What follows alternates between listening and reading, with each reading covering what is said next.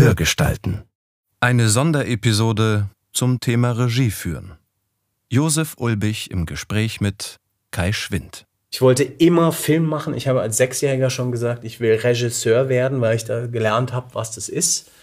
Äh, und ich Stuntman wollte. Ich hatte mal eine Stuntschule mit, mit, mit sieben. Ich habe eine Mark Eintritt oder äh, Gebühr. In unseren Sonderepisoden tauchen wir in die Welt der Personen ein, die hinter den Hörproduktionen stehen. Äh, und hatte dann so ein paar Leute, haben wir Stunts gemacht, weil da ein Colt für alle Fälle gerade angesagt war ähm, und dann wollte ich aber immer Regisseur werden und es war, hatte immer mit Film zu tun. Denn jeden Tag hören wir Werke, in denen Sie Ihr Herzblut stecken. Werke wie zum Beispiel Die Ferienbande. Die Ferienbande und das bumsfidele Geisterschiff. Yeah! Wir sind die Ferienbande. Ich bin Bernd, früher genannt Beate. Ich bin die Sportskanone. Ich bin Paul, das Gehirn und der Computerexperte. Ich bin Billy, genannt Bröckchen. Ich bin Babsi, äh, das Mädchen. Und Bambi der Hund.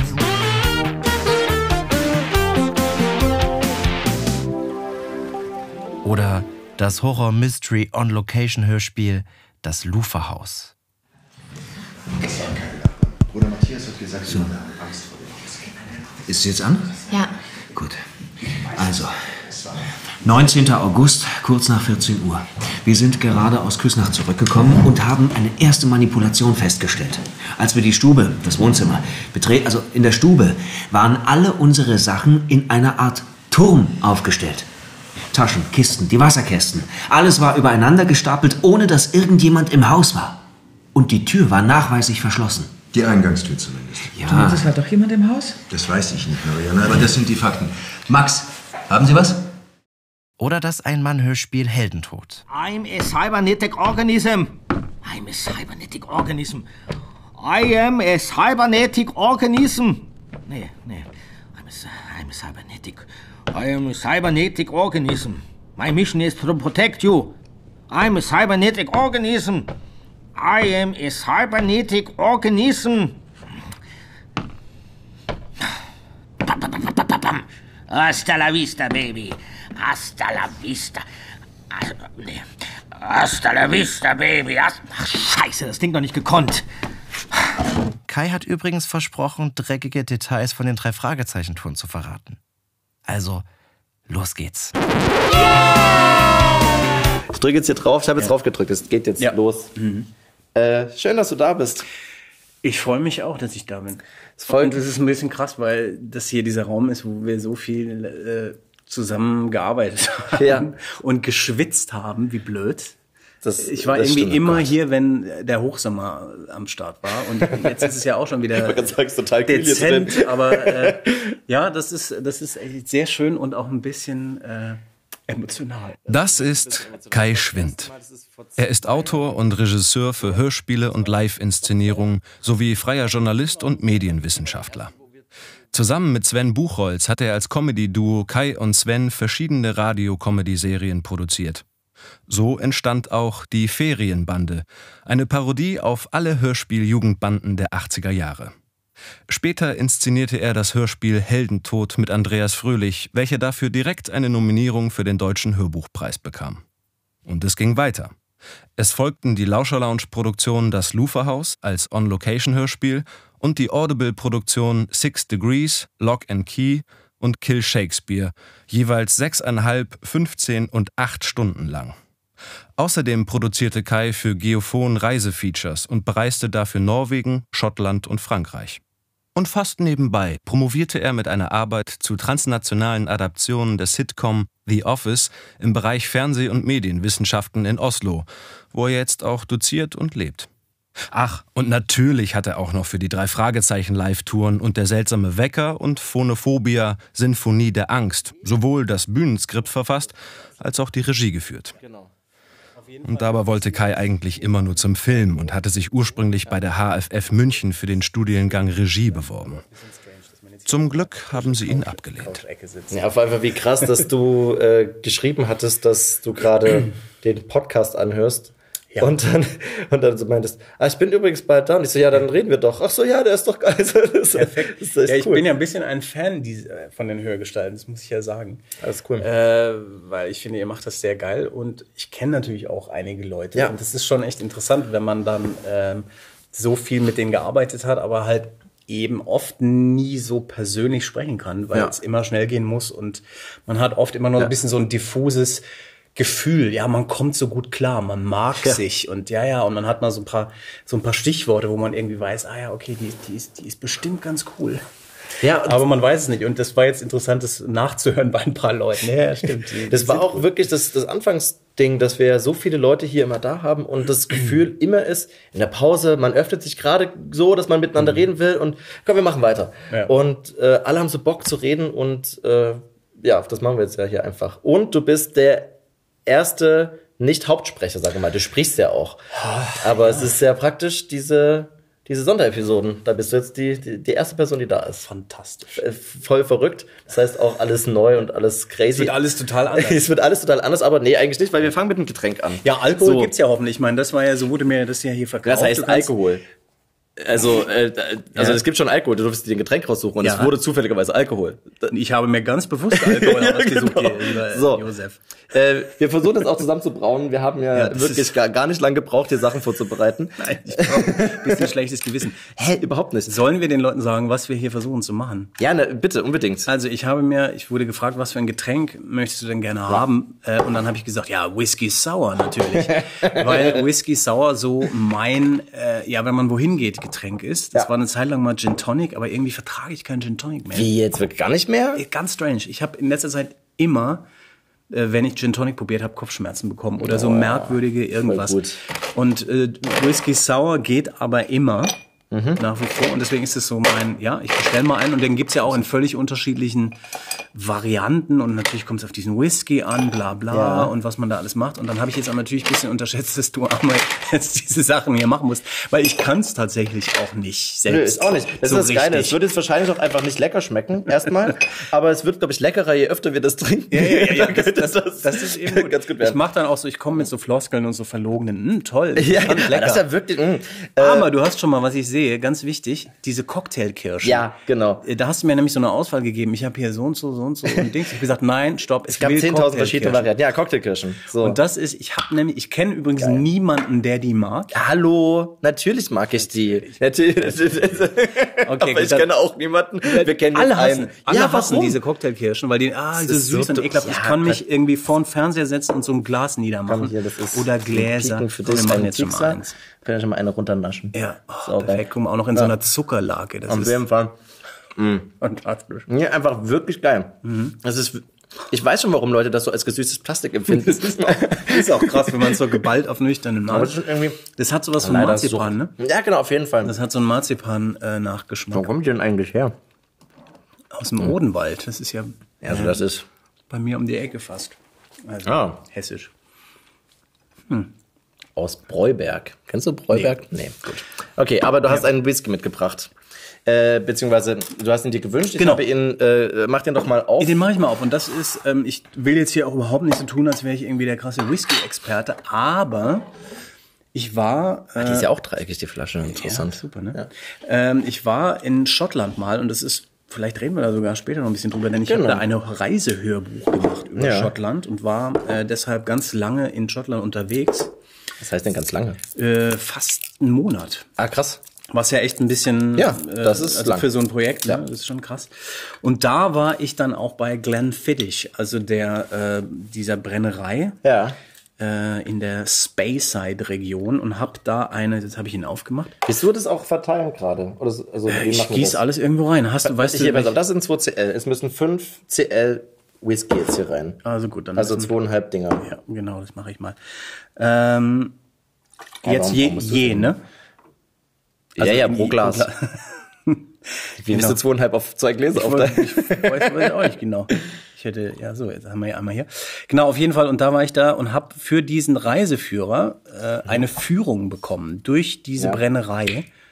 Äh, mit einem sehr lustigen Mann, das, das war sogar ein Holländer, ja. äh, der aber schon lange da in Schottland lebt und der mich dann herumgeführt hat. Und das Highlight war wirklich aus so einem alten, fast 50 Jahre alten Glenfiddich Whisky zu trinken mit so einer Tasse. Geil. Äh, und seitdem bin ich irgendwie. Wie so eine Keramiktasse ja, ja. ja das war so, da gab es auch irgendwie so eine Philosophie dahinter, warum das ja, jetzt so eine Tasche sein, äh, Tasse sein sollte. Aber auf jeden Fall habe ich dann da, ähm, seitdem habe ich irgendwie Glenfiddich, was ja jetzt eigentlich nicht so der äh, Connoisseure Whisky ist.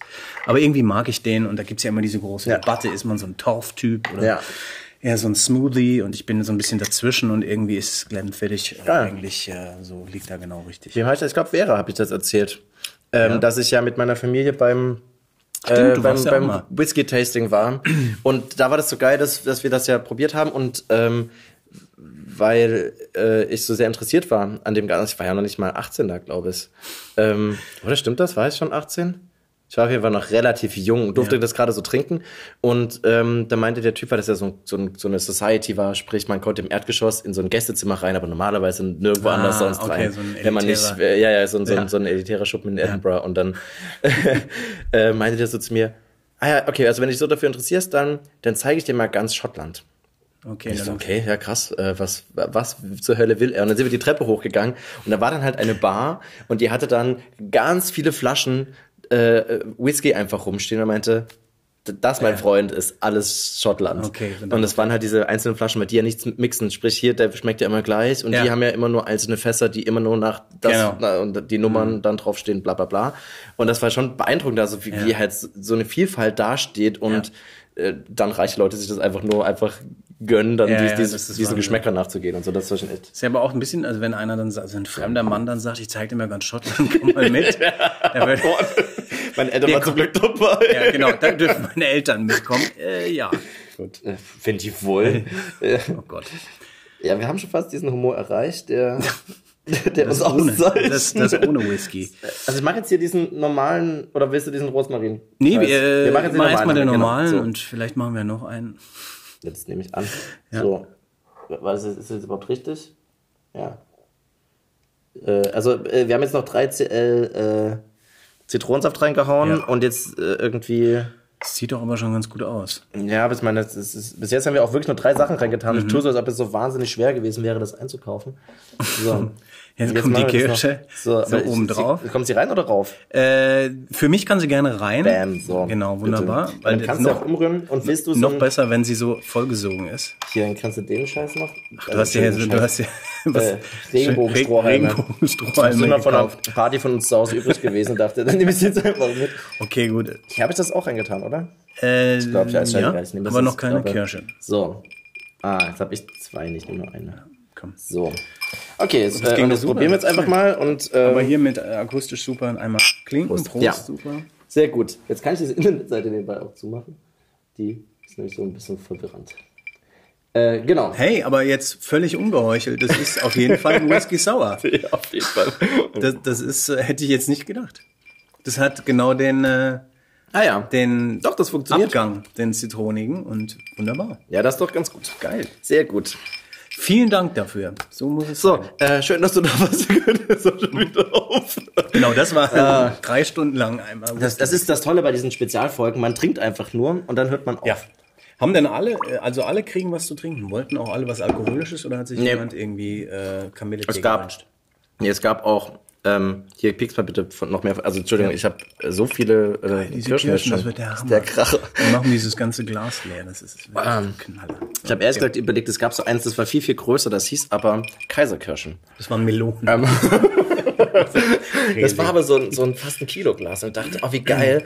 ähm, das hat aber weniger Zucker drin gehabt. Das habe ich drauf geguckt und dachte so, nee, Nein, nee, nee, Entschuldigung, das muss, das muss äh, richtig süß sein. Die Plomben müssen einem explodieren, wenn genau. man die, wenn man die ähm, und du sagst gerade, irgendjemand hat sich keinen. Ja, wir hatten, das ist geil, das ist auch rumzuführen. Ähm, es gab Leute mit Wasser. Ja, ich glaube, ob es sonst noch irgendwas anderes nicht alkoholisches gab. Naja, das, äh, das Ding ist ja, die meisten Leute kommen von der Arbeit. Ach so, okay. Ähm, und äh, haben praktisch beim, beim erst, bei der ersten E-Mail noch so im Kopf, na okay, und dann äh, irgendwie muss ich nach Hause kommen. Und dann sagt man so, nee, nee, äh, wir kommen, du kannst mit dem Taxi nach Hause und wir, also wir wollen einfach nur so, weil es ist, weil es ja wirklich darum geht, dass wir entspannt einfach hier da sitzen und eben ja. nicht mehr das Gefühl haben müssen, boah, das ist irgendwie Arbeit und ja. wir müssen lalala. Ähm, und dann kommen meistens auch erst die Ideen von wegen, ah, also mein Lieblingsgetränk ist eigentlich das. Ja, so und dann kommt erst das so. Das stimmt, denn ja. das ist ja hier, also wenn man auch gerade so la lange Marathonaufnahmen hat, dann mhm. ist Alkohol ja ganz schlecht, sonst haut man sich da irgendwie, sonst kommt man einfach nicht ja. durch. Ja, ja. Also so Feierabendbier haben wir ja dann auch ab und zu mal da, ne? Aber äh, sonst. Ich kann mich an nichts erinnern. Ja. genau. Mhm. Du hast ja schon gesagt, wir haben äh, zusammen äh, Lock and Key gemacht, ein, ein, äh, eine Comic-Adaption als mhm. Hörspiel. Das heißt, du bist ja Regisseur, du machst ja aber auch, du schreibst äh, Hörspiele. Du bist, du lebst in Norwegen, du lehrst da, du bist in ja. der Wissenschaft bei äh, im Thema Humor unterwegs, mhm. ähm, machst einen eigenen Podcast, den ich leider nicht verstehe, weil du da eine andere Sprache sprichst, die komisch klingt.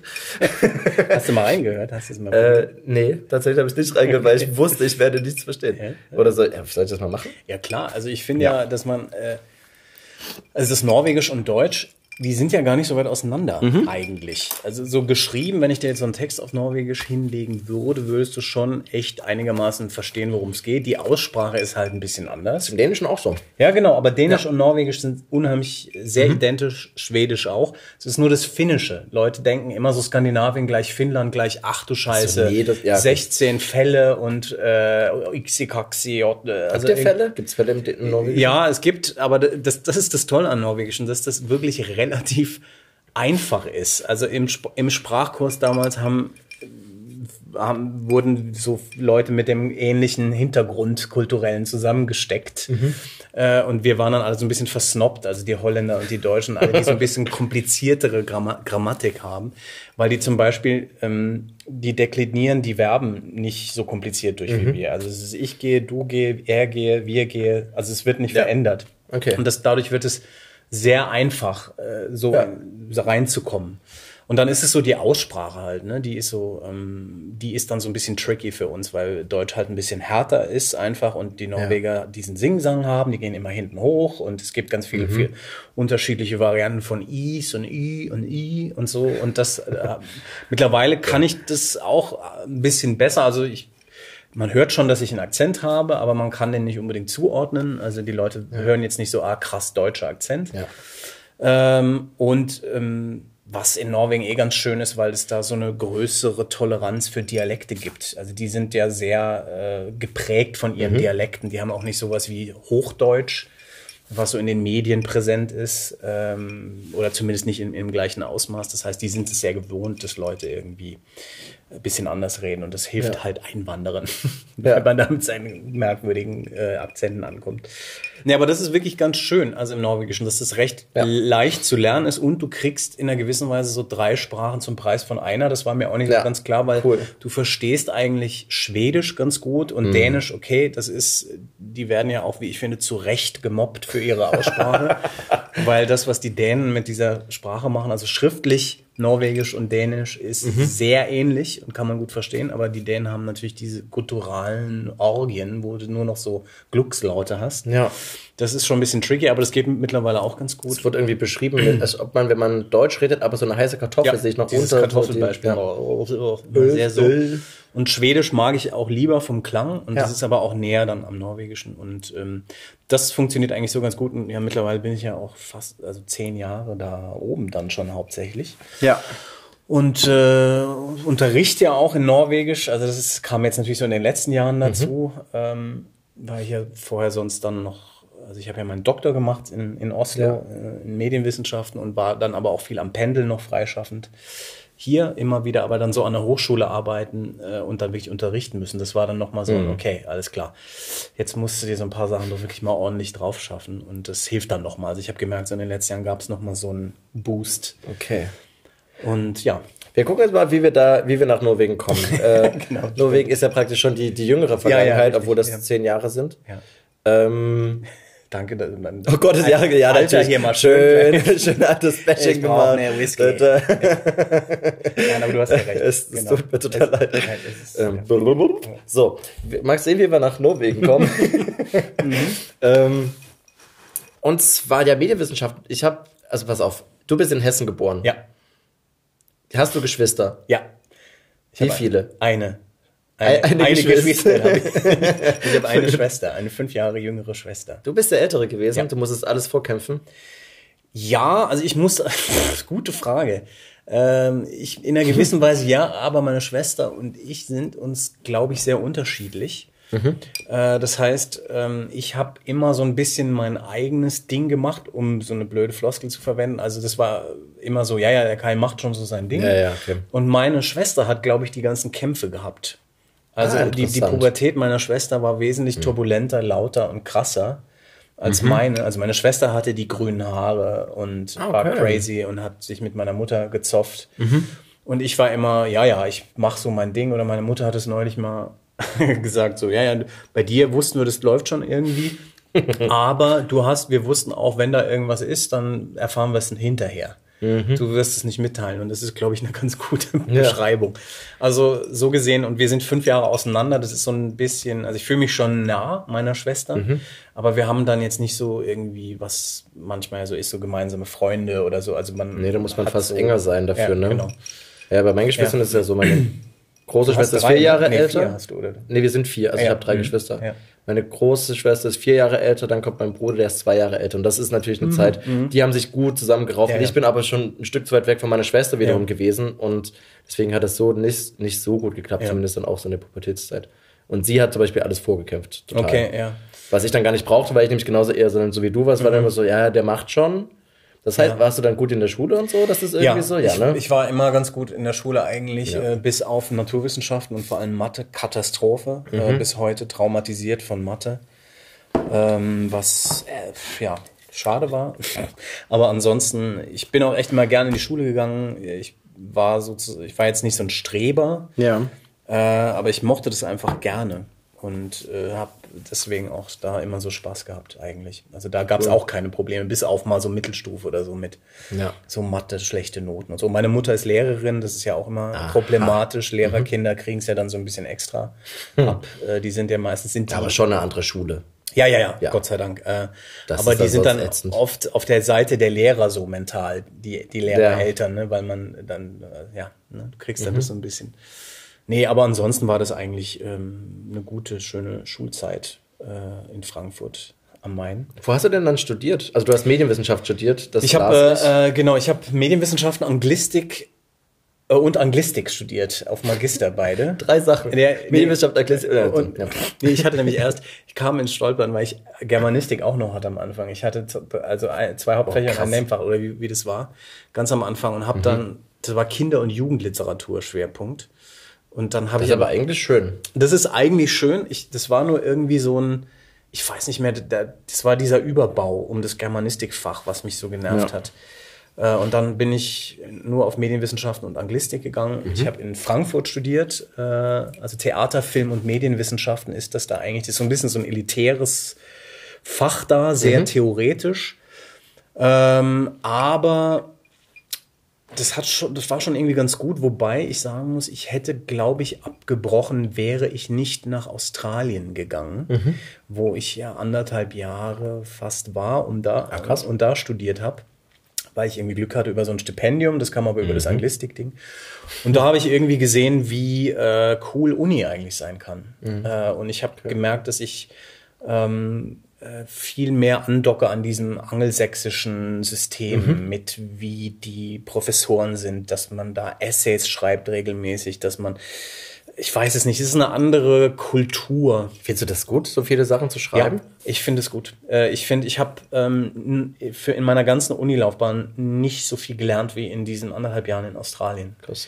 Ähm, weil das bei uns, also natürlich, ich sehe das jetzt auch ein bisschen anders nach nachträglich, aber also dieses Film- und Medienwissenschaften war sehr theoretisch. Das war Siegfried Krakauer und das okay, war der ja. frühe deutsche Film und Äh, wir hatten eine Professorin, die eben bei Adorno noch unterrichtet. Äh, Ah ja, also ja, selbst Frankfurt war halt. Frankfurt Ja, halt. Ne? klar. Mittlerweile sehe ich das auch. Äh, ich finde es gerade hochspannend, übrigens mich mit 68 zu beschäftigen, so diese Zeit, weil Frankfurt ja einfach so ein, Mhm. so ein äh, Haupt, so eine Station war, wo unheimlich viel passiert ist. Und wir hatten dieses Institut für Sozialwissenschaften um die Ecke von unserem Institut. Und das war mir halt damals egal mit Anfang 20. Ja. Und wir saßen im Seminar und haben gesagt, äh, wir wollen jetzt mal Tarantino äh, und sowas. Und es gibt auch noch neuen Film und so. Und es war also so ein Generationen-Clash. Wir Okay. waren aber, wir waren aber auch so ein bisschen doof. Also wir waren so, wir haben es auch nicht so richtig kapiert. Und wir wollten eigentlich immer was Praktisches machen. Ich wollte ja dann auf die Okay. Filmhochschule und so. Ich habe mich an der Filmhochschule Mhm, beworben okay. mit 19 in München und bin. Aber also eine HFF München. Ja, HFF, mhm. das war damals so, äh, naja. Die haben mich abgelehnt. Ja, mich auch. und mir, wird, mir, mir schaudert es noch peinlich, wenn ich darüber nachdenke, was ich da abgegeben habe. Weil man natürlich so, ja, ja, mit 19, also ich, ich war halt so, ich wollte halt groß Filme machen und ich hatte eigentlich im deutschen Kontext überhaupt keine keine Interessen so. Also das hat mich nicht so interessiert. Ich war so, ich will irgendwie Steven Spielberg sein. Aber für, du hast dich dann für Regie da beworben oder was? Ja, ich habe Regie, Ah, äh, Regie klar. beworben und bin dann da abgelehnt worden und bin dann habe dann studiert und hatte so diesen ah, Theater, also ich Ja. wollte eigentlich Film machen und so über diese Ja, ja, ja. Mechanik von Filme machen mich austauschen und nicht Siegfried Krakauer lesen. Wobei die Uni-Zeit in Frankfurt auch sehr prägend war, weil ich da eben Leute kennengelernt habe, die dann auch mein weiteres äh, Schaffen sehr beeinflusst Mhm. haben. Also einen, guten Freund von mir, mit dem ich angefangen habe, Radio zu machen. Äh, meine Freundin Katrin, Katrin Wiegand, mit der ich die Ferienbande äh, entwickelt Ja. habe und so, das sind alles Uni-Leute. Ah, Deswegen, ja. deswegen aber die Uni war dann sozusagen geprägt durch diese Außerklassenraumaktivitäten, ne? also was es ja auch ist im Idealfall. Wobei ich auch da das Gefühl habe, ähm, wenn ich das mit den Studenten vergleiche, die ich jetzt unterrichte, Ja. dass die da viel mehr so auf, äh, wir sind, die- ich brauche das und wir, also die sind mehr so am Studienverlauf dran. Aber das macht deshalb auch Spaß, da ab und zu mal so ein bisschen.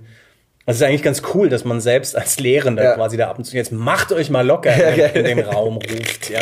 Was das wirklich? Äh, ab und zu mache ich das, ja, weil, weil die auch, das ist eine interessante Sache. Also ich verstehe das auch und das ist natürlich auch so ein typisches Syndrom, dass man da mit seinem Rotweinglas in der Hand sagt, ja, also die äh, Leute, das ist ja alles, äh, das ist ja Quatsch, ähm, aber trotzdem ist es äh, lustig auch manchmal zu sagen, es geht auch um andere Sachen oder nein, das Ja. ist jetzt das, worüber hier worüber wir jetzt hier geredet haben, das ist jetzt nicht direkt im Lehrplan wiederzufinden und Ja. wird in dieser Aufgabe A, Ja. B unter Paragraph 3 verwendet, sondern ich habe jetzt mal gerade 20 Minuten über das erzählt und Ja. das ist vielleicht auch ganz interessant.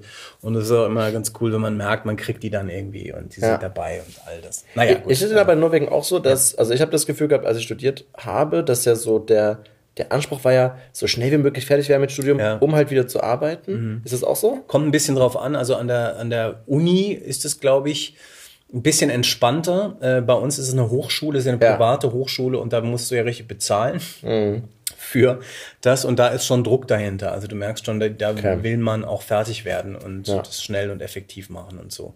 Aber wir haben halt auch diesen praktischen Zugang und Ja, cool. das war es bei mir eben damals, äh, weshalb ich dann auch schnell äh, oder beziehungsweise dann Richtung Radio bin.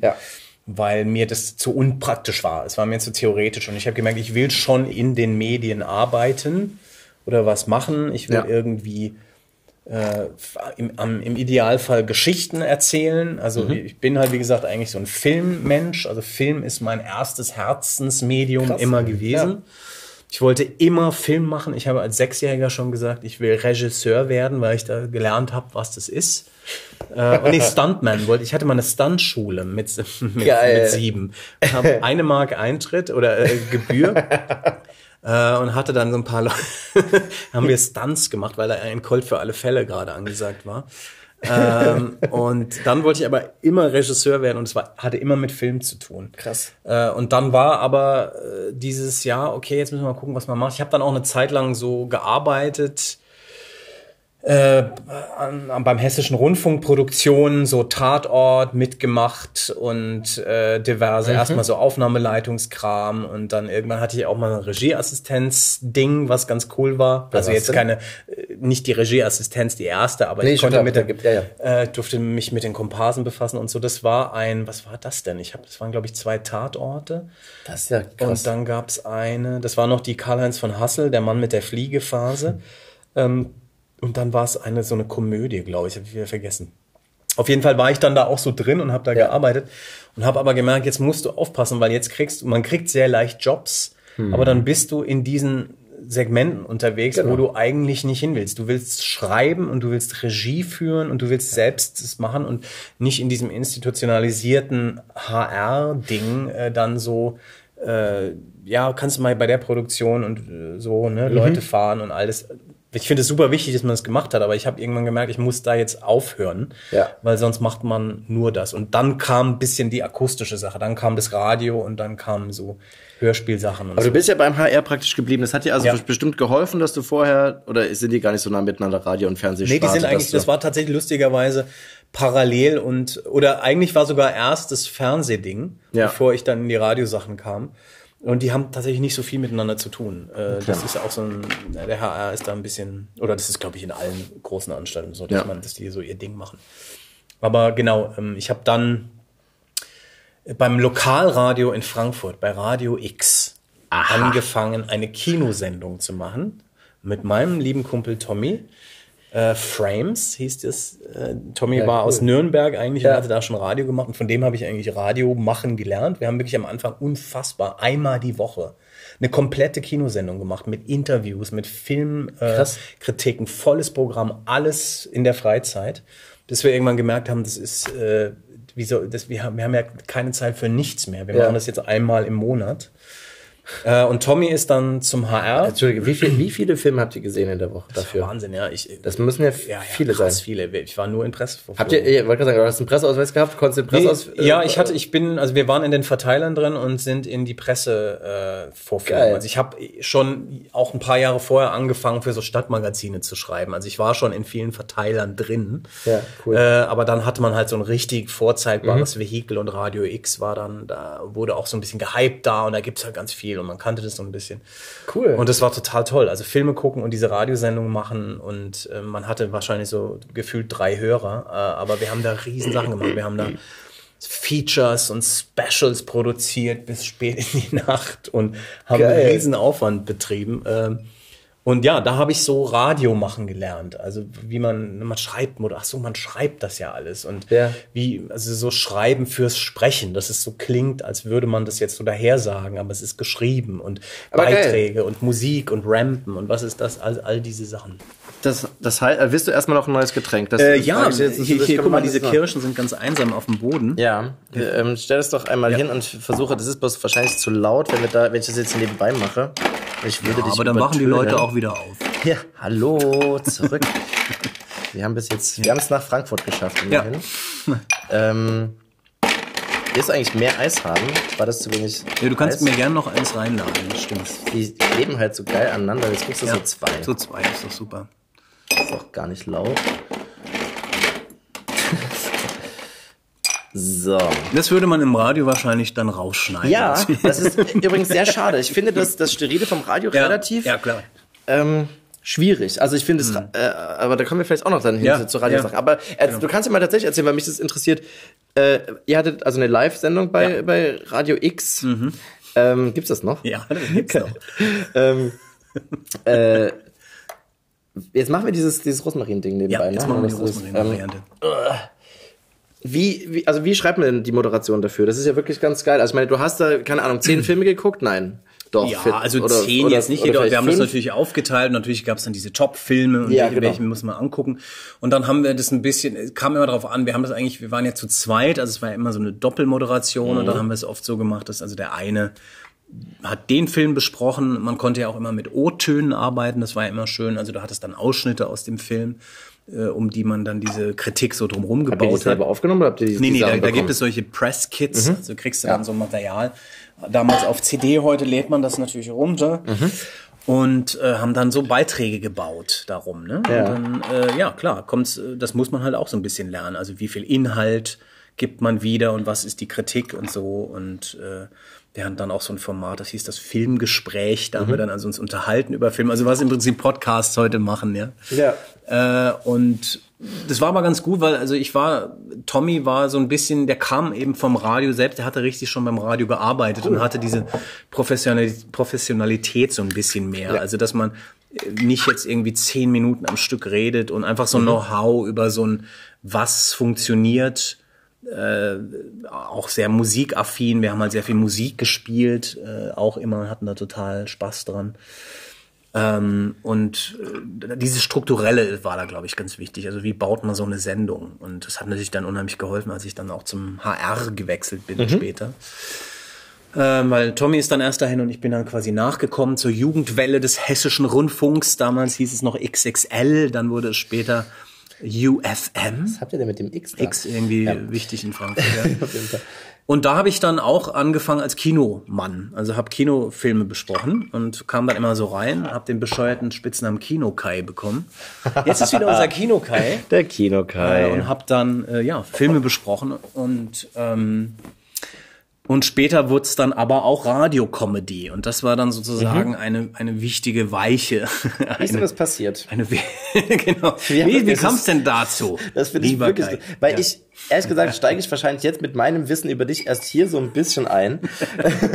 weil, ähm, also wir hatten Ja. natürlich schon mal drüber geredet. Ich wusste, dass du, dass du viel vom Film kommst, aber dass das so viel war, äh, war mir, ist mir tatsächlich neu. nee, das ist weil- tatsächlich, ähm, Ja. Ja, das ist die erste Liebe und die ist auch nach wie vor noch da. Und diese ganze Hörspielsache ist äh, eine eine zufällige, also ich bin auch ein Kassettenkind natürlich. Ja, ich Reden wollte wir gerade bestimmt- darauf reden wir bestimmt natürlich auch nochmal drüber, aber ähm, Ich glaube, wir sagen die ganze Zeit, dass wir über irgendwas noch reden. Genau. Wir werden es nie wieder aufnehmen. weil es ist wir, wir, wir, versuch, wir versuchen das, wir versuchen das. Wir, Ja. wir kriegen es irgendwie rein. Ähm, aber äh, es ist schon Film eigentlich ähm, so und ich finde es auch immer, also für mich ist es auch noch nicht abgehakt. Äh, also ich, ich, ich sehe mich auch irgendwann da nochmal wieder hinkommen, aber wer weiß, Ah, ja. wie, wie das funktioniert. Aber es ist das, das Hörspielding und das Akustische ist einfach, war dann auch so eine neue Welt, ja. Also da war dann Mhm. so viel möglich auch, was halt einfach sehr cool war. Aber genau, das Radio-Comedy war tatsächlich ein wichtiger Schritt dahin. Also ich habe mit meinem lieben Freund und Kollegen Sven, Sven Buchholz, äh, wir sind ja wirklich alte Kinderkumpels. Also wir kennen uns seit wir zehn Jahre alt sind und wir haben dann sehr früh tatsächlich äh, Hörspiele im Kinderzimmer gemacht. Also da ist dann Geil. tatsächlich das Hörspiel Ja. auch da. Also so mit 11, 12, 13, 14 auch in die Pubertät rein und darüber hinaus, als das unfassbar uncool war, sowas zu machen, haben wir am Wochenende zu Hause gesessen und irgendwie uns Geschichten ausgedacht. Das Interessante ist auch, wie wir das gemacht haben. Also es war wirklich so Mehrspur dann, ne, so auf Tape und mit Ja. verschiedenen Sachen, aber auch am Anfang wirklich nicht geschrieben, sondern also es waren dann irgendwelche Fantasy-Epen oder sonst wie. Jetzt, jetzt passiert das und jetzt geht er dann dahin und dann machen wir das. Geil. So, okay, mal Aufnahme, ja, los, auf. Hey, ihr Bösen, äh, was macht ihr hier? Also es ist, Das ist richtiges Sachen, richtige Kinderaufnehmen. Also es ist so ein Kinderspiel, richtiges ja. Kinderspiel, wie das Kinderspiel immer und dabei. Ja, laufen voll lassen. cool. Und es wurde halt immer professioneller dann, Klar. indem als Musik und Effekte und das kann man ja so machen. Und ich weiß aber auch noch, was das für eine Initialzündung war. Man kann das ja schreiben. Wir, ja, wir können das ja aufschreiben, was wir sagen. Dann wird es auch nicht so lang immer oder so. Und äh, man Geil. kann das machen und dann kann man das vorbereiten. Und diese ersten Sachen, die ich dann so geschrieben habe, das weiß ich heute noch, wie wie elektrisierend das war, dass man da alles steuert, ja. Und so haben wir angefangen und haben. Aber sag mal, ja. wo habt ihr das, wo gab's das Material her? Also die ganzen Tonbänder, habt, haben eure Eltern das bezahlt oder habt ihr von eurem Tape, Taschengeld das Kassetten. geholt? Also ja, wir- ja, schon klar, aber es, wo, also, ja, ja, nee, also wir waren ja dann schon irgendwie zwölf oder so. Also man Ja. hatte schon, man hatte jetzt da irgendwie Taschengeld, Ja, Taschengeld, oder so. und das das holen. so. Ja, okay. Und Sven hatte immer schon, war immer schon so unser Technik-Freak, äh, der hat dann so Zeug gekauft und hatte erst einen Computer und äh, wir haben dann am Rechner geschnitten irgendwann auch und so. Also das wurde Okay. immer professioneller, weil Sven auch immer aufgestockt hat. Geil. Ähm, und ich war immer sozusagen der Inhaltgeber, äh, also der Geschichtenausdenker Mhm. und so. Und wir haben auch alle Rollen übernommen. Also Sven und ich haben dann irgendwie alle Natürlich. möglichen, natürlich, Sachen gesprochen. Irgendwann haben wir mal Leute dazugeholt, so für Gastrollen, aber das war der Weg, das haben wir gemacht. Und es war ähm, eigentlich, es waren ja dann so, ja, Grusel, Hörspiel und alles mhm. Mögliche. Ähm, und irgendwann kam aber dieses, naja, wir machen da jetzt, das ist ja auch, die Leute lachen ja auch so ein bisschen darüber, wenn wir das jetzt so zeigen. Ja. Äh, wir können ja auch mal quasi Sketche machen, so.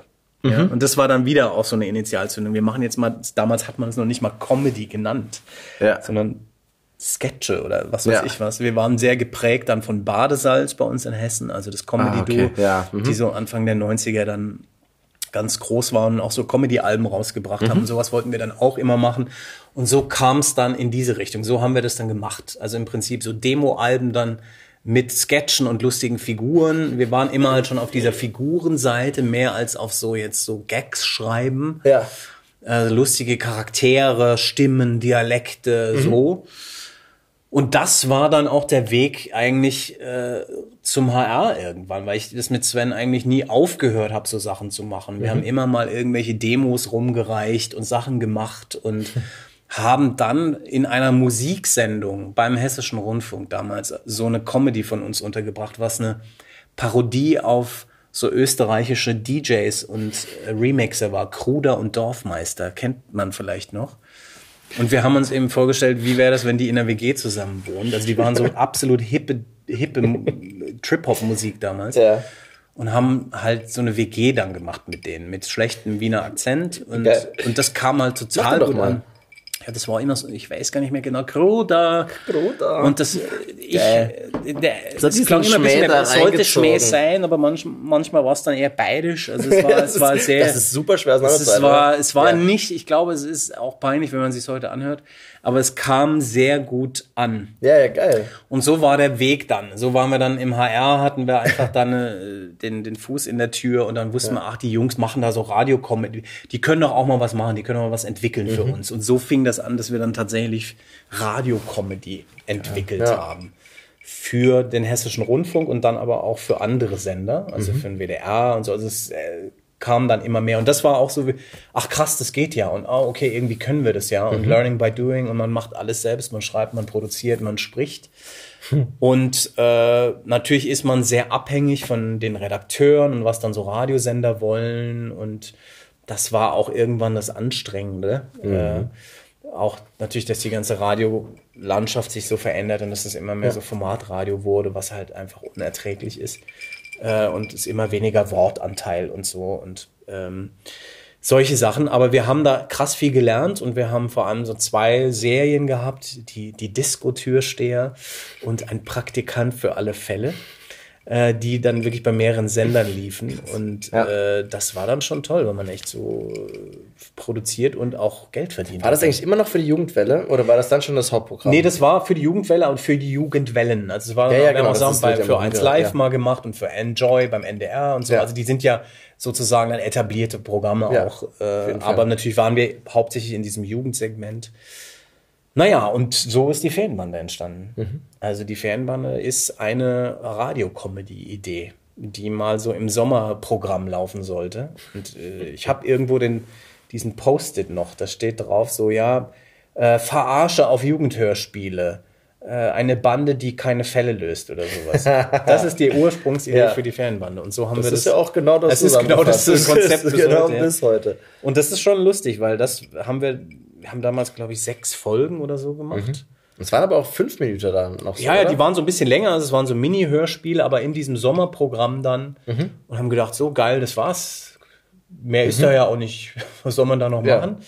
Und das ging dann echt ab, weil da haben dann wirklich Leute sich gemeldet und haben gesagt, geil, kann man das irgendwo haben und so. Ja, und dann haben, cool. ist damals, glaube ich, das war rockybeach.com, also diese große Fragezeichen-Fanseite. ja hang natürlich ein bisschen auch mit dieser Zeit zusammen, als sich die Hörspielfans so mehr mhm. gefunden haben übers Internet ja. in dieser Phase, wo sich das dann ja. schnell rumgesprochen hat. Ah, da gibt es so eine Parodie und die ist ganz geil. Aber um das zu machen, musst, musst du doch, also ich habe jetzt verstanden, du hast sehr, sehr viele Filme konsumiert. Wahrscheinlich mhm. viele Serien auch schon, so das, was synchronisiert lief. Ja. Ähm, aber du musst ja auch viele Hörspiele, gerade diese Kindersachen, angehört haben, ja. weil ansonsten kann man das ja nicht schreiben. Ja, ja, total. Also de deshalb, ich bin ein Kassettenkind, absolut. Ich bin mit denen aufgewachsen. ich war, meine, meine erste Serie waren die fünf Freunde. Also Ja. wirklich mit sechs, fünf oder sechs, so die ersten fünf Freunde-Folgen. Dann TKKG, die drei Fragezeichen waren mir immer zu gruselig. So, Mhm. Wirklich? Bis acht, neun so. Krass. Ja, fand ich immer zu krass. Äh, und dann kamen die aber auch. Und natürlich hat man dann schon erkannt, ja, TKKG ist so irgendwie ein bisschen merkwürdig. Äh, und drei Fragezeichen Ja. hat dieses, was ich bis heute fast unerklärlich finde, dieses, warum das diese Coolness hat. Das weiß und, und die andere Serie nicht. Also es gibt natürlich so ein paar inhaltliche Faktoren und so, aber das ist wirklich abgefahren, dass das so ein Unterschied ist. Naja, und die habe ich eben gehört und äh, dann diese, dieses klassische Kassettenkind-Biografie. also dann so in der Pubertät wurde es ein bisschen uncool, wobei Sven und ich ja weiterhin Hörspiele gemacht haben. Aber dann nicht unbedingt, das hatte gar nicht so viel damit zu tun. Und dann hat man es wieder entdeckt, so mit Ende, also so 19, 20. Irgendwie hatte ich so eine Tüte mit den ganzen alten Tapes auf dem Dachboden und geil, die sind ja noch, und das ist die Originalmusik, das ist die mit Carsten Bohn Musik, oh Gott, ich muss die alle, ja, ja. Und dann war ich wieder so drin äh, und hab dann weitergehört und dann hat man nach wie Ist nicht relativ selten? Ja, die gibt's natürlich immer noch so, ne, auf Flohmärkten und so, äh, also diese alten Ja, ja, ich meine, Ausgaben diese, halt. die Musik, die, diese, ah, oder meinst du die, die, ah, es Ich gibt meine, ja die diese Original- krasse äh, Folge mit, äh, die, die, Folge 29 Ja. mit der Originalmusik. Ja, Ja. die habe ich auch tatsächlich, die Original. Die ist, glaube ich, tatsächlich, die wird ja dann auch nicht mehr in der Neuauflage logischerweise Nee, verwendet. Ähm, aber genau, äh, und das ist halt für mich auch interessant, weil ich halt diesen sehr geprägt bin mit diesem Originalsound und die Ja. Musik da unheimlich wichtig ist und Mhm. die Neufassungen und so, so, es gibt ja auch viel interessante, ganz gute Musik dann bei den neuen Sachen so, aber das ist für mich nicht das Original und es ja, ist ja, klar. hochspannend eigentlich, was da im Kopf abgeht, dieses Mhm. akustische Gedächtnis und wie sehr man das verbindet und wie sehr die Musik mit dem Sound und diese Erfahrung, so eine Kassette einzulegen, zusammengeht. Ich finde auch, dass die, die Bohnenmusik meinen Musikgeschmack geprägt hat. Das Mhm. hat mich echt beeinflusst. Ähm, dieses, diesen Jazz-Funk-Kram, den ich auch heute in meinem, was ich musikalisch so gerne mag, auch auf jeden Fall immer wieder finde. So. Was immer wieder zurückgeht. Und ähm, ja, also auf jeden Fall, da, äh, das habe ich dann wiederentdeckt. Und da hat man dann aber diesen anderen Blick. Ne? Da merkt man irgendwie, oh, das ist schon derb gesprochen hier. Und oh Gott, ist das peinlich. Und stimmt, es sind tatsächlich immer die Ausländer, die Bösen. Und Mhm. stimmt, und Gabi muss immer um 10 zu Hause sein. Und äh, Ey, also da da fallen fand ich auch schon damals tatsächlich re- relativ schwierig. Also Ja. dieses, also ich habe ich hab in den drei Fragezeichen angefangen. Äh, aber es, es war so ein, also weil wir die Sachen ja nicht gekauft haben, sondern wir haben sie aus der Bibliothek ausgeliehen. Stimmt, das Und- hast du mir erzählt, genau. Und äh, habt ihr nicht auch den Büchereibus gehabt? Gab es den bei euch auch? Nee, den Ja, gab's das bei war bei uns. Okay, egal. Ja. Wir hatten doch nicht. Ihr hattet ja nichts. Ja, genau. Ja. Uh. ähm, nee, aber wir hatten die äh, ausgeliehen und äh, es gab am Anfang gleich viele drei Fragezeichen wie TKG-Folgen in der Bibliothek da. Äh, und äh, weil die drei Fragezeichen noch einfach cooler aussahen Mhm. ähm, und nicht so komisch peinlich mit diesem, ich, ich weiß nicht, das war ja dieses äh, Polizeiblau Ja, ja. und so. Das hat auf jeden Fall was mit ist- dem Artwork zu tun. Es war irgendwas Ja. Seltsames da, Ja. da und dann haben wir die, die drei Fragezeichen also erstmal durchgehört und dann waren wir aber irgendwann durch und sind dann zu TKKG übergegangen, Ja. was in der Zeit gewachsen ist, weil irgendwie anscheinend das mehr Leute gehört hatten. Mhm. Ähm, und das fand ich irgendwie immer blöd, weil es so, immer wenn es praktisch ein Problem gab, so, ich muss meinen Papa anrufen. Und dann kam halt Ja. der Papa und hat das irgendwie gelöst oder Tarzan hat irgendjemanden, also ja, genau das, was ja auch bei, ähm, bei der Fanbande immer so durchkommt, okay, dann mache ich das einfach fertig. Hm. Ich hau euch aufs Maul Und, und ja, dann- ja. genau. Hm. Es ist, ich fand das irgendwie blöd und die Fälle waren immer zu pädagogisch und das, also das damals schon, dachte ich so, ach komm, das ist doch Quatsch. Ja, das Millionenstadt. Interessant, dann warst du da wahrscheinlich schon ein bisschen reflektierter. Äh, Also manche Sachen mag ich tatsächlich ganz gerne. Also die Abenteuer im Ferienlager, die Folge 9, finde ich, hat, hat, hat so einen tollen, Geil. so einen Flair. Also die hat so ein, so ein, die hat wirklich was und auch der, äh, wo sie auf dem, mit dem Floß auf dem äh, Fluss unterwegs sind. Also es gibt so ein paar frühe Folgen, die, das hat natürlich mit der Kindheitserinnerung zu tun. Die verbinde ich mit so einem, ach, das ist eine geile Geschichte, so. Ja, cool. Aber äh, ist die fünf, ich war dann schon tatsächlich so mit, mit diesem Mitfiebern, das waren die fünf Freunde Mhm. am Anfang und dann kamen irgendwann die drei Fragezeichen und da waren, ähm, das ist ja bis heute meine Lieblingsfolge, der Zauberspiegel. Das ist einfach der Wahnsinn. Also mhm. das war mir, das war dann richtig krass gruselig, aber so, dass man es dann vertragen hat, also dass man es mhm. konnte, so dass man, okay, man hört es vielleicht nicht zum Einschlafen. Aber es sind doch lustigerweise immer ja. die in den ersten 40, oder? Die einen so Mhm. Also die mhm. auch noch so im krassen Kopf sind. Also es gibt auch coole neue Folgen. Das ist, so, neu ist jetzt sehr dehnbar von, ja. von 100 an oder so. Das ist, glaube ich, so ein, neu. so ein Generationsding, ein bisschen wann man so dazukommt. Äh, also ich kenne auch Leute, jüngere Leute, die mit den alten Klassikern gar nichts anfangen können, mit diesen das ersten 30er, also die dann so in den 70ern, 90ern und so zu Hause sind. Ähm, wo ich dann auch so ein bisschen raus bin. Also ich bin, ich kenne mich natürlich aus mit den drei Fragezeichen und muss sozusagen auch beruflich äh, dann mich ja. damit befassen, immer mal. Ähm, aber ähm, ich bin jetzt nicht, ich höre jetzt nicht jede neue Folge oder bin da total drin äh, in, in diesem Kanon. Ich, wenn dann, klar, sind es die Klassikerfolgen, die hat man aber ja. auch dann so. Die, die spricht man drin. schon mit irgendwie. Die ne? spricht man mit und die sind, ja. die haben halt auch dieses Kopfkino, was ich, was ich ja auch so abgefahren finde. Ich weiß nicht, wie dir das geht. Mein Kopfkino beim Hörspiel hören ist das gleiche, was ich als Kind hatte. Mhm. Ich sehe die gleichen Bilder, die ich ja. hatte als Kind. Was manchmal dann auch so äh, clasht, wenn man die neuen Folgen hört oder mal neue, äh, dass, mhm. dass man das einfach nicht mehr so richtig zusammenkriegt. Das ist dann was anderes. Für mich war Justus zum Beispiel auch nie dick, weil ich diese das Folgen stimmt. nicht gehört habe. Äh, wo das explizit erwähnt wurde, dass Justus so ein Moppelchen ist und so. Das war, kam erst später und dann war man so, hä, wieso, der ist doch nicht dick. Ja.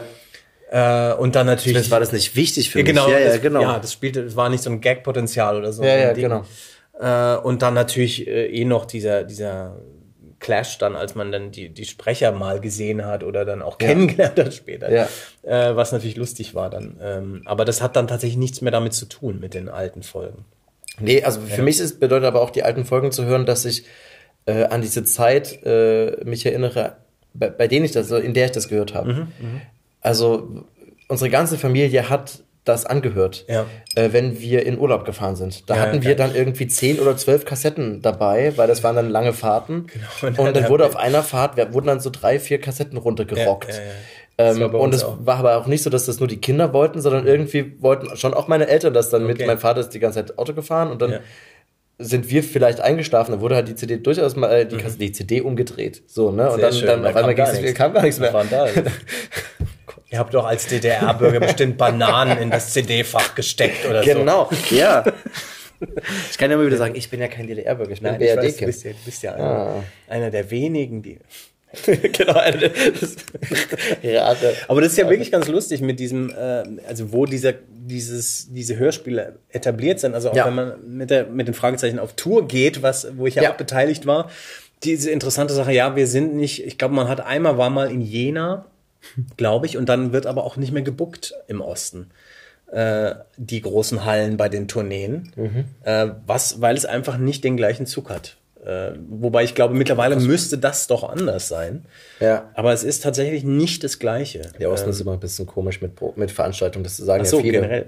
ja, oder? oder? Den, äh, ich habe sonst jetzt nicht so ein, also gut, wir sind mit der Ferienbande auch äh, in Leipzig und in Dresden aufgetreten und in Chemnitz ah, aufgetreten ja, und da war es war schon übersichtlich im Publikum. Ja, das, das ist irgendwie. Das ist Aber das war bei uns natürlich, also die Fanbande, da musste natürlich dann das Original kennen und dann kommt jetzt die Parodie da drauf. Äh, ja. Das verstehe ich schon, aber wir, wir haben es versucht, das stimmt. Aber es war jetzt, ja klar. Wir dachten aber immer, es hat mit dem Thema zu tun. Ich hätte das jetzt nicht unbedingt auf. Aber pass auf, bevor ja. wir uns äh, verlieren, beziehungsweise ja. ich versuche. Gott, ja. Ich trinke mal ein bisschen. Ja, ich, ja. Das, äh, deswegen versuche ich jetzt äh, etwas mehr zu reden. Es wird aber gar nicht so lang dauern ähm, übrigens schmeckt man den Rosmarin gar nicht raus. Das finde ich sehr Stimmt, enttäuschend. Man merkt es nicht. Ja. Das ist irgendwie. Aber es ist tatsächlich blöd. richtig echter Whisky Sour. Das ist gut. Ja. Ja. Das ist gut. Ähm. Bevor, du, bevor wir zu deiner Fragezeichen kommen, weil das finde ich ja wirklich, also wir haben jetzt ja schon ewig drüber geredet, aber ich äh, würde gern noch, ähm, weil ich habe dich ja hauptsächlich hier, um über das Regie-Sein zu reden. Ja. Ähm, das heißt, du warst im Radio, du hast, äh, mein Gefühl ist bis jetzt nur, dass dich bis seitdem es dich gibt, dich umtreibt, dass du alles parallel machst, sehr mhm. viel immer parallel laufen hast, sehr viel auch mal ausschießt, aber irgendwas durchkommt und da folgst du dann weiter. So, so hört sich das nur hört so ein, ein, ein, ein bisschen an und das ist, finde ich, ganz, ganz cool, ja. ähm, weil ähm, ich das und deswegen auch sehr schön, dass die HFF dich praktisch abgelehnt hat als, als Regisseur, weil das ähm, da können wir ja tatsächlich drüber reden, über wie kommt man denn zu Regie mhm. oder ich meine, es gibt ja viele Leute, die den Wunsch haben, Regie zu machen in irgendetwas. Mhm. Ähm, daher, äh, wie, was ist denn dann passiert, dass du auf einmal ähm, von der Comedy auch weggekommen bist und dann, ich meine, ja, Lock and Key ist ein ernsterer Stoff, mhm. ich meine, es ist irgendwie ist ein Comic gewesen oder äh, andere Stoffe so gemacht hast, Punkt. Frage, nee, Fragezeichen, ja. so. Fragezeichen. ja, äh, gut, gute Frage. Und also es sind mehrere Sachen. Es ist eine Mischung aus so einem generellen Ding, was immer schon so mit war und einem ganz konkreten Anlass dann. Äh, das eine ist, dass es bei mir, glaube ich, immer um das Geschichtenerzählen ging. Mhm. Ich wollte immer Geschichten erzählen irgendwie und der Bestimmer sein Mhm. Doof gesagt, nicht weil ich so gern der Bestimmer bin, sondern weil ich das gern alles kontrollieren möchte. Ja, weil, weil du das die Ahnung hattest. Das ist das ja. Regie-Ding, ja. Also ja. Das, das, das war für mich dieser Zugang dazu, ohne und ich bin ja auch ein kompletter Autodidakt. Ich habe mhm. nichts gelernt oder hier und da mal so ein bisschen reflektiert, aber das Austauschen mit anderen Leuten, mit dir oder mit Johanna und Leuten, die ja. das machen, ist viel wichtiger äh, gewesen als als äh, um das zu lernen als Fach, als jetzt irgendwo so, so eine Theorie dazu zu haben. Hm. Ähm, aber also das ist ein Grund, dass ich immer so die Idee halt hatte, wie das dann so aussehen, aussehen oder mhm. sich anhören könnte. Und hast du Lust mitzumachen? Also ich, ich kann ja. immer ganz gut motivieren, glaube ich. Also ich kann ganz gut Leute rekrutieren und ja.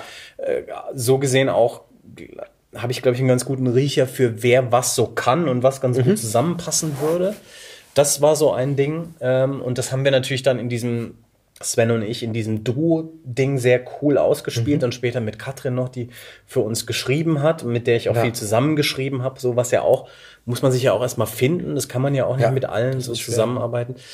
Und dann waren aber immer auch schon so die Stoffe dann da, ähm, wo ich dachte, ich würde gern auch mal was anderes machen. Also sowohl auch Sven und ich haben überlegt, dass wir auch wieder eigentlich mal was machen könnten, was nicht Comedy ist. Mhm. Was für mich so eine Initialzündung war, war ein Projekt, äh, was über einen anderen Kollegen an mich herankam, nämlich der Heldentod. Äh, ja. das ist ein war eigentlich geschrieben als ein Theatermonolog von Stefan Sprang, einem lieben äh, Kollegen aus Frankfurt. Mhm der so schriftstellerisch immer äh, unterwegs war und mittlerweile auch ähm, sehr tolle Bücher veröffentlicht hat. Und das war aber, glaube ich, das Erste, was er gemacht hat.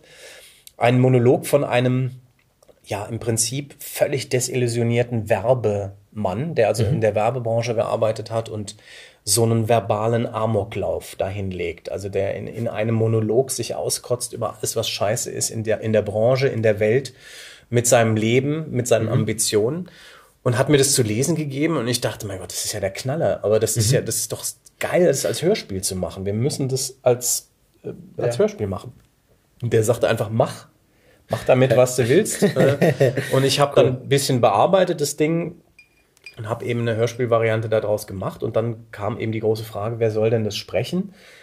Und äh, Stefan sagte dann so, hey, stell mir da immer so Leute so wie, wie John Cusack oder Ethan Hawke vor und so, wo ich dachte, ja, interessant, das ist die deutsche Stimme, das ist Andreas Fröhlich. Ja. Äh, das höre ich in der Tat auch. Das würde, würde sehr gut passen. Und Andreas Fröhlich ist Bob Andrews. Bob Andrews von den drei genau, Fragezeichen. Ja, genau. genau. Und äh, natürlich auch, auch so, unter anderem. Unter anderem. Und macht ganz viele Hörbücher und hat genau. auch sehr viel synchronisiert. Unter anderem auch Ethan Hawke und John Cusack. Genau. Ähm, und da, deswegen klickte das dann so und ich äh, kannte Andreas von ein paar Sachen. Wir hatten, der Andreas hatte beim, beim Hessischen Rundfunk Otherland ja. gemacht, so eine große Produktion. Da habe ich ihn kennengelernt, weil wir das so ein bisschen betreut haben vom HR aus. Dann hat er bei der Ferienbande mitgemacht und wir hatten so, einfach so einen Kontakt und ich habe gedacht, ich probiere es einfach mal. Ich frage mal, ob er Bock drauf hat. Ich schreibe ihm einen Brief, ich glaube, habe ihm einen Brief geschrieben und habe ihm das Geil. Buch geschickt. Und er hat sich dann gemeldet und hat dann gesagt, ja, Knaller mache ich mit. Super. Cool. Und dann hatten wir irgendwie so dieses erste Hörspiel da am Start und das haben wir dann mit einem kleinen Verlag im Prinzip in Kooperation produziert. Mhm. Und es war für mich ganz, ganz wichtig, so ein ganz wichtiger Punkt, weil ich da zum ersten Mal dieses, okay, Regie führen jetzt mal richtig. Also du musst ja, ja jetzt wirklich mal hier was überlegen, wie du diesen Profisprecher da durchlotst. Ja. Gleichzeitig ist Andreas auch jemand, der einen sehr fordert in der Vorbereitung. Ja. Also es war jetzt nicht so, dass der gesagt hat, ah, ich lese jetzt mal dieses Skript hier runter, sondern ich ja. verstehe das hier noch nicht und was meint ihr damit und muss das hier so sein? Also wir haben sehr viel Gespräche ja. gehabt im Vorhinein, was ich in dem Maße auch noch nicht so kannte, mhm. dass da jemand ist, der sich wirklich da so reinkniet und einen auch so herausfordert ein mhm. bisschen, wo ich sage, ja scheiße, ich muss hier schon echt Antworten auch haben. Ja. Und ich weiß, dass ich mir dann, dass ich war sehr nervös und als wir den Aufnahmetag hatten und Gott, jetzt machen wir das und Ihr habt das an einem Tag gemacht? Wir haben es an einem Tag, ja. wir hatten zwei Tage disponiert, aber wir haben es tatsächlich an einem durchgerockt. Okay, krass. Also Aufnahmesprache und dann ja, war noch Foley und alles ähm, und dann haben wir ähm, hatte ich mir halt so ein Regiekonzept überlegt, was äh, im Nachhinein jetzt sehr so, wo ich so drüber schmunzeln muss, weil ich, hm. weil das sehr banal ist, aber es funktionierte ganz gut und wir nehmen halt nicht chronologisch auf, sondern wir, wir, wir ich sortiere das emotional, dass er also mit den ruhigen und ja. bedächtigen Sachen anfang, anfängt und wir nehmen die krassen Stein, Reinsteigerer später. Das ist, glaube ich, ganz gut für den Tag, um da so reinzukommen und so. Und das funktionierte halt prima. Das hat mhm. gut geklappt und das war für mich wirklich so eine Initialzündung. Und natürlich auch dieses, dass man einfach dann eine, eine Sprache finden muss mit diesem Menschen, der dann im Studio da sitzt und das macht. Und das, das war einfach ein Projekt, was jetzt habe ich glaube ich das Wort Initialzündung 700 Mal gesagt, aber ich sage es nochmal, äh, einfach so eine Initialzündung war, okay, das macht krass Spaß, das funktioniert, das ist ein anderer Stoff. Äh, ich hoffe, das kommt irgendwie an. Das mhm. kam dann auch an und es hat mich total gefreut, weil Andreas eine Nominierung für den besten ja. Sprecher für den deutschen Hörbuchpreis mhm. bekommen hat, was echt so, what? Für unsere kleine ja. Nummer hier, ja. Ja, voll schön. Und es war auch dann so ein Startschuss für so eine Zusammenarbeit mit Andreas einfach, mit dem ich ja seit zehn Jahren irgendwie mhm. immer wieder was mache halt, mhm. äh, der auch für so Spirenzchen immer bereit ist. Also natürlich mit den Fragezeichen haben wir jetzt dann viel hauptsächlich zu tun, aber wir haben ja auch andere Sachen gemacht. Mhm.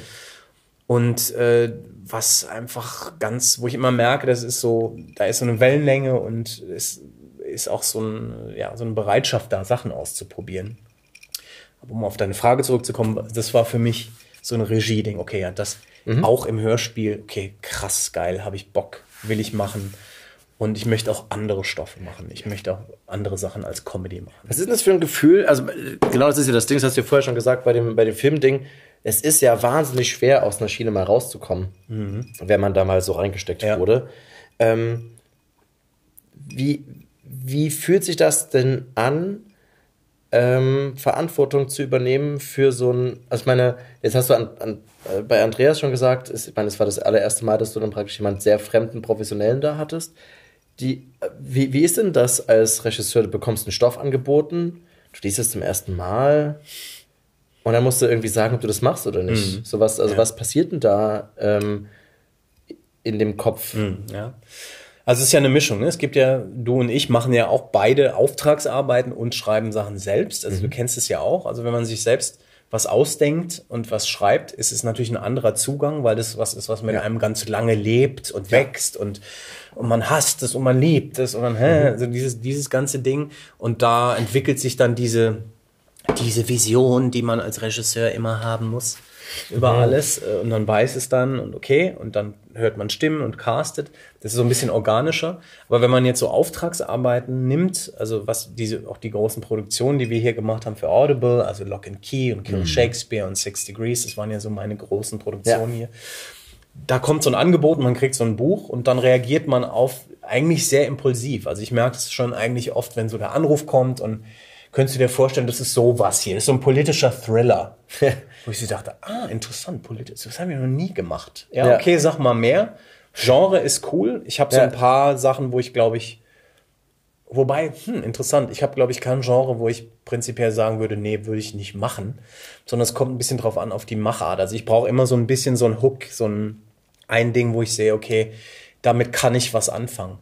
Äh, und dann liest man Skripte, dann sind die oft, oder jetzt in den Fällen waren die jetzt mehr oder weniger fertig oder das waren mhm. Übersetzungen. Das heißt, man hat irgendwie englische Varianten bekommen und ich war eigentlich bei allen dreien, also bei Lock and Key und auch bei Kill Shakespeare, sehr involviert in die Skriptphase, ja. in die Entstehung der deutschen Skripte. Und dann ist man sozusagen auch schon mehr involviert. Ja. Aber ja, dann es ist eine emotionale Reaktion. Man überlegt dann irgendwie, könnt, was könnte ich da machen? Habe ich da Bock drauf, auch mich lange mit zu beschäftigen? Das ist tatsächlich so ein Ding, was ich mir immer auch überlege. Habe ich da jetzt Nerv, ein Jahr oder mehr mit damit zu tun genau. zu haben? Weil das ist ja oft so mit Vorbereitung. Wollte ich gerade sagen, ich meine, die, also man muss es ja dazu sagen, für die Leute, die es nicht wissen, Lock and Key geht knappe 16 Stunden. Mhm. und Kill Shakespeare 8 und ja. Six Degrees um die 6, 7. Genau, ja. Mhm. ja. Circa, ne? Aber ja. ich meine, das sind halt, wenn man vom Radio gerade kommt, ja. wo das so 55 Minuten Dinger sind, hm. oder ja. Heldentod ist eine CD, mhm. ist auch so um die 60. 60 ja. mhm. ähm, das, das ist einfach eine ganz andere Nummer, so, ja. wenn dann irgendwie Besetzungslisten vor einem sind. Also ich, ich, weiß das auch nur, weil ich ja, ich durfte ja bei zwei von den Sachen bei dir äh, assistieren.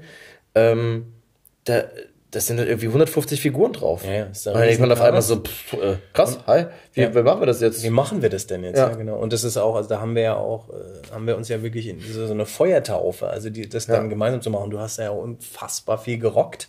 Äh, dieses vorzubereiten, das ist ja wirklich mhm. so eine logistische Arbeit auch, dann diese Skripte zu bauen, diese Szenenlisten zu machen. Mhm. Wie, wer ist in welcher Szene dran? Diese Dispos bauen, dann wenn es an die Aufnahmen geht. Ja, das sind ja riesige Sachen, die man so erstmal sich gar nicht vorstellt, mhm. dass die damit zu tun haben auch. Also, dass es ganz viel Logistikarbeit ist. Aber das ist dann eigentlich so, es kommt immer so auf den Dialog an, was so gewünscht ist auch. Also das ist natürlich dann so eine Sache vom Auftraggeber, von der Produktion, was die sich so vorstellen. Jetzt in dem Fall mit Audible ist es oft äh, ein sehr offener Dialog, die sehr so sagen, boah, mach mal eigentlich. Ja. Und dann geht es ums Casting halt immer, was ich einen spannenden Prozess finde. Ich mache immer ganz gerne so eine Mischung. Ich versuche, ich probiere, ich glaube, da probiere ich am meisten aus. Ah ja, okay. bei den Auftragsarbeiten. Also mit wem man so besetzt auf was. Mhm. Und versucht so ein bisschen so Stile zu mischen und unterschiedliche ähm, Herangehensweisen ans Sprechen zu featuren. Mhm. Äh, da kann man auch manchmal übers Ziel hinausschießen, wenn man Sachen hat, die einfach nicht so zusammenpassen. Ja. Ähm, aber das, das macht mir eigentlich dann so am meisten Spaß, dann eine Mischung aus Leuten, mit denen man schon viel und gut zusammengearbeitet hat mhm. und neue zu entdecken und unterschiedliche Stile. Und gerade bei Lock and Key haben wir da, glaube ich, äh, ganz schön in die Vollen gegriffen. Also da haben wir ja echt äh, eine Bandbreite an Leuten dabei, die äh, ganz unterschiedliche Herkünfte haben und ganz unterschiedliche mhm. Art zu performen auch haben, was, mhm. was sehr spannend ist. Und das ist natürlich dann so die nächste Herausforderung, und das weißt du ja wahrscheinlich selbst. Und beim Regieführen dieses für bei diesen Mammutproduktionen, wo äh, viel Zeit im Studio verbracht ist, wird, aber wenig Zeit ist zur Vorbereitung mit den Leuten. Man hat so mhm. zwischen Tür und Angeln kurze Vorbereitungsgespräche oft ja. Mit den Leuten, mit den Hauptrollen natürlich mehr, aber Vorbereitungsgespräche heißt äh, Hallo, komm mal rein. Komm mal rein, ich erkläre dir das Projekt Erklär dir mal ganz kurz, worum es geht. Ja. Äh, also wir haben hier so eine Geschichte, es ist so eine Dark Fantasy Geschichte und da passiert das und das und äh, aha, aha, okay und ja. du bist das, das und das. Äh, die Leute haben es natürlich im Idealfall gelesen vorher äh, und dann geht man rein und fängt dann schon mal so an, auch schon mal so einzusprechen, klärt vielleicht ein paar Aussprachesachen. Ja.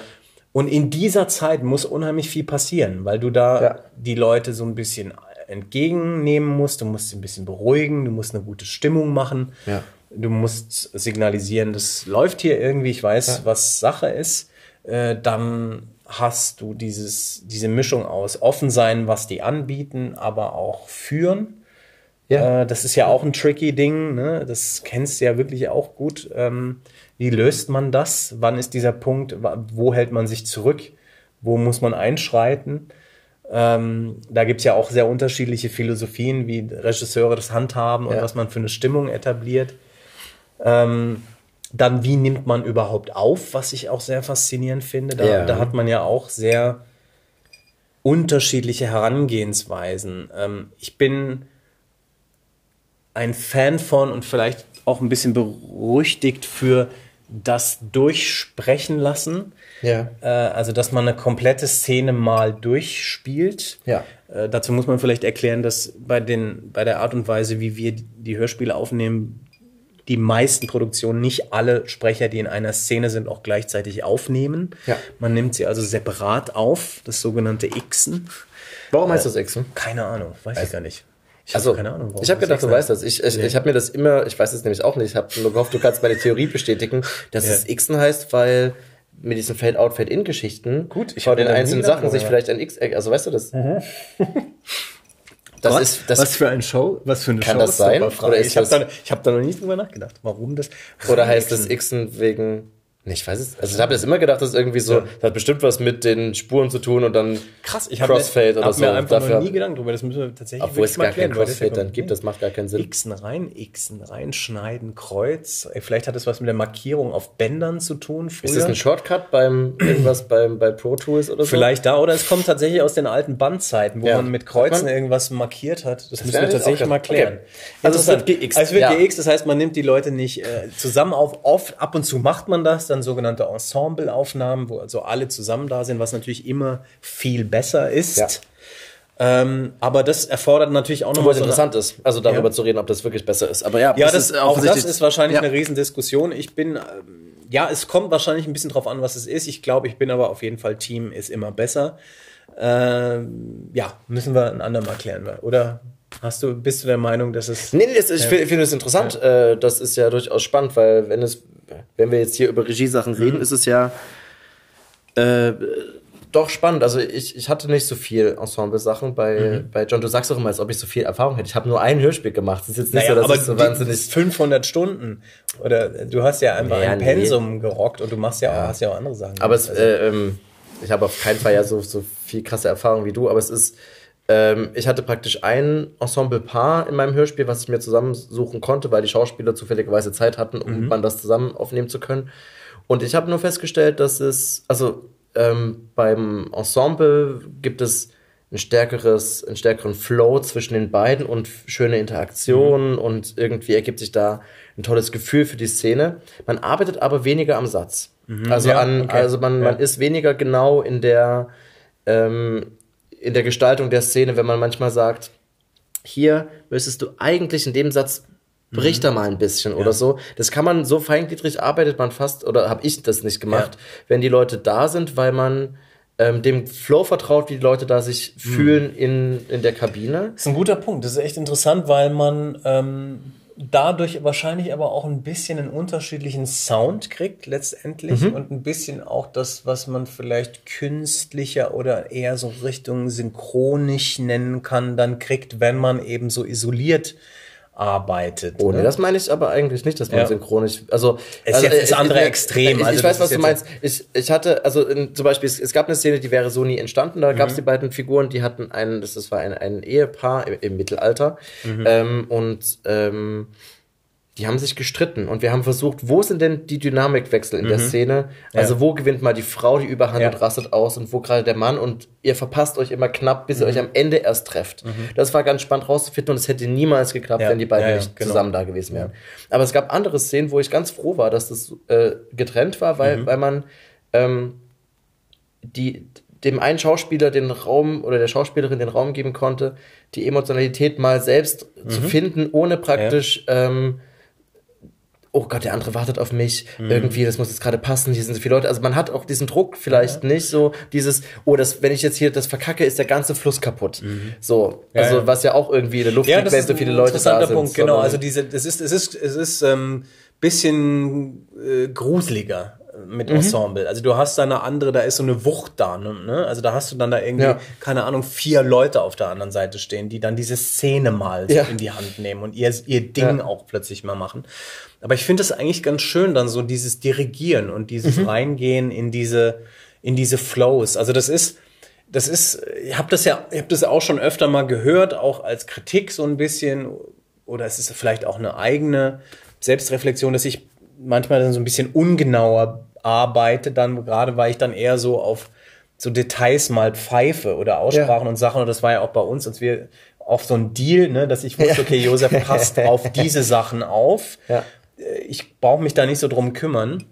Das stimmt. Also das ist schon, dass man dann, dass ich dann eher äh, Bock auf diese, diese Wellen und diese Bögen habe und, und, und, diese ja. Energie und diese Mischungen, die in der Szene entstehen zwischen Leuten. Ähm, aber es ist, es ist was dran. Aber auf der anderen Seite, es kommt ein bisschen auch wirklich an, was es für ein Projekt ist und was es für ein Stoff ist ja, und wie, wie jetzt sozusagen geschrieben das Ganze ist oder wie literarisch das funktioniert und was wichtig ist. Das ist, mhm. glaube ich, auch das Ding. Bisschen, was man in, in der Szene haben will oder in so einem ganzen Projekt. Also zum Beispiel beim, beim Luferhaus, was ja ein, genau, ein, eine Produktion ist, ja. die, die hier bei der Lauscher Lounge entstanden ist, die wir ja vor Ort aufgenommen haben, also on mhm. location. Mhm äh, wo das nur im Ensemble ging und wo das. Erzähl doch mal kurz, oder ja, erzähl du bitte kurz, worum es ja. da ging. Du hast es ja schließlich geschrieben und ja. auch Regie geführt. Mhm. Es wäre vermessen, wenn ich das zusammenfasse. Ja, nein, also das Luferhaus ist auch eine meiner absoluten äh, Lieblingsproduktionen. Ja. Äh, ein, ein, ein Horror-Hörspiel, ja. äh, aber ein sogenanntes Mockumentary-Hörspiel, also ein äh, so, so, so, sozusagen gefakte dokumentarische Aufnahmen. Ein Forscherteam geht in ein verlassenes Spukhaus in der Schweiz und versucht herauszufinden, was da passiert ist äh, und verkabelt dieses ganze Haus halt über, also Sensormikrofone ähm, und man kriegt eben mit, das Hörspiel sind nur diese Aufnahmen von diesen Mikrofonen und es ist ansonsten nicht bearbeitet, in Anführungsstrichen. Man kriegt immer nur so Zeitansagen zwischendrin, wann diese Mikros sich einschalten und kriegt eben diese Gespräche mit und ein bisschen die Vorbereitung, was die Leute da so machen, aber dann auch als diese paranormalen, unheimlichen Phänomene irgendwann einsetzen in dem Haus. Und äh, kriegt auf diesem Wege ähm, die Geschichte mit. Mhm. Äh, kein Erzähler, keine Musik, keine mhm. typischen Genre-Tricks. Äh, das war mir eben wichtig bei dem, beim Schreiben, äh, dass man versucht, Horror und Grusel und Gänsehaut jetzt zu erzeugen, ohne in diese Trickkiste greifen zu können. Ja äh, und auch eine Sprache zu finden, also zu schreiben, dass es so klingt, als würden die Leute sich unterhalten. Mhm. Das ja. fand ich auch eine Herausforderung. Redest du das dann selber laut beim ja, Schreiben? Unbedingt. Und es geht überhaupt nicht anders. Ich muss es immer, also man hat natürlich einen gewissen, gewissen Stil dann so etabliert für sich, aber ich hab, muss es immer laut lesen und, ja. und checken dann nochmal. Und wir haben auch bei den Leseproben manchmal dann noch Sachen verändert oder ja. es wurde tatsächlich nicht so viel improvisiert, wie man vielleicht denkt, aber ähm, mhm. so ein paar Sachen hat man dann auch zugelassen, weil die sich einfach ergeben in der ja. Situation. Ähm, genau. Und äh, das, das war beim Luferhaus die, die Besonderheit. Also dieses, ähm, wir machen das vor Ort mit dem ganzen Team, alle sind da. Mhm. Äh, wir nehmen, wir angeln das. Wir haben also ein Mikro, was wie beim Film ja. mit aufnimmt. Zusätzlich haben wir noch Mikrofone irgendwie verteilt, dass man nachträglich mischen kann. Aber im Prinzip muss man die Szenen fast am Stück auch durchspielen. Mhm. Und dann waren wir in einem Landhaus äh, hier in Brandenburg im Umland und haben das aufgenommen. Waren eine Woche, glaube ich, oder so. Und es war eine der tollsten ja. Arbeiten, die ich bis jetzt cool. gemacht habe. Und ähm, auch eine unheimlich wichtige Erfahrung, weil man natürlich auch da, apropos Regie führen, dann in so einem Team-Ding, ja, genau das, was du gesagt hast. Man gibt einzelnen Leuten einzelne Anweisungen, aber man gibt auch dem ganzen mhm. Ensemble so Richtungen vor oder man bittet drum, kannst du an der Stelle mal mehr, mal weniger, ein bisschen zurückhalten, ein bisschen so. Also das, ja. ist, das ist eine andere Art, das stimmt. Es ja. ist ja auch interessant, dass das ja fast eine Mischung aus also das ist ja sehr an Film erinnert. Mhm. Also es ist ja wirklich, das ist ja wie ein Filmset nur ohne Kamera ja. und ohne Beleuchter genau. und also und die ganzen Leute, die einen praktisch immer aufhalten in der Zeit beim genau. Film. Nein, die halten ja nicht auf, aber die sind, ja, ja sind wichtig. Aber ähm, das, was Film so, so noch viel länger produzieren mhm. lässt, ist nicht da. Man hat die Mikros und los geht's. Genau.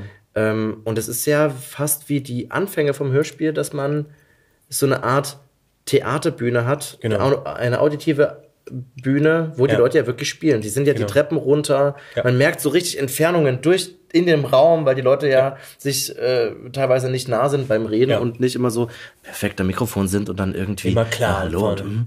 genau, sondern irgendwie ja, abgehetzt klingen und deswegen ja, interessant, dass die nicht improvisiert haben. Das hätte ich fast, ich hätte fast wenig. Ja, also, also es ist interessant. Gibt, es ist verhältnis, verhältnismäßig we wenig. An manchen Stellen musste dann so wirklich, okay, wie machen wir das denn hier auf dem Dachboden?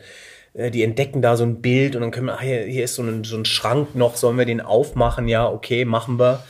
Äh, so, also so Sachen, die aus der Situation noch entstehen, mhm. aber ansonsten äh, tatsächlich wirklich wenig. Und ja, was du sagst, klar, so Radio, ne, in, in den großen Radio, mhm. die Radiohörspiele, die, diese alten Hörspielstudios. Ich habe das beim HR gesehen ja. oder auch in, in Norwegen, beim norwegischen Rundfunk, äh, war ich auch hatte ich die Möglichkeit, mir das mal anzugucken. Das ist so ein altes, geiles Hörspielstudio aus den 50ern. Geil. Mit so Panelwänden mhm. und dann auch der Treppe und dem engen, isolierten Raum und Sachen, wo du wirklich dann, und die nehmen da zum Beispiel auch fast komplett im Ensemble immer auf. Noch. Ja. Es ist genau wesentlich mehr Zeit. Die haben, mehr Zeit, mehr Geld, du hast mehr Geld, ja. du kannst äh, ausprobieren und hast da alle dann da und hast eben kannst dann diese Wege gehen und im Prinzip auch schon gewisse eine Räumlichkeit erzeugen, die wir hier nachträglich äh, erzeugen müssen. Ja. ja. Und äh, ja, das ist natürlich toll dann bei sowas. Ähm, mit, wie mit dem Luferhaus oder auch was Johanna mit Beamer Match gemacht hat. Ja. Äh, also so vor Ort, on Location Hörspiele. Das, das ist auch wirklich was ganz Das knallt Gutes. schon irgendwie. Ja. Also das ist jetzt nicht unbedingt der Garant, dass einen dann die Geschichte fesselt. Das, das ist natürlich, die muss ja auch funktionieren. Und das Luferhaus ist auch ganz interessant. Es hat schon polarisiert. Es gab schon Leute, die gesagt haben, was ist das denn bitteschön? Ja. Ich weiß nicht, was da passiert in dem Track. Da, ja, da, da höre ich jetzt so ein Geschleife. Ja, so, so ein Knistern irgendwie, so äh, digitale was soll Fehler. das sein? Und andere ja. haben, äh, haben gesagt, ich kann, es ist unfassbar gruselig. Ich kann es nicht anhören Geil. alleine. Ich habe es nicht geschafft, weil es ja. äh, krass ist. Und das finde ich eigentlich sehr schön, dass das so einen Effekt hat. Was würdest du denn sagen, ist denn das Wichtigste beim Regieführen für dich? Also weil, also äh, ich versuche es ja. noch zusammenzufassen, damit du auch wieder was trinken kannst. Ähm, ja, da muss ich echt noch. Das was was was beim Regie ja. führen ja dazu gehört, was ja viel, also was man ja auch nicht wissen muss, aber was was irgendwie so dazu gehört, ist, man muss das Skript kennen, klar. Ja. Äh, man muss das alles irgendwie verstanden haben und muss es im Idealfall sogar besser verstanden haben als der Autor mhm. oder die Autorin, weil man irgendwie so doll in der Inszenierung dann schon drin ist, weil man wissen muss, wie klingt das und das, das und das. Man besetzt die Leute, mhm.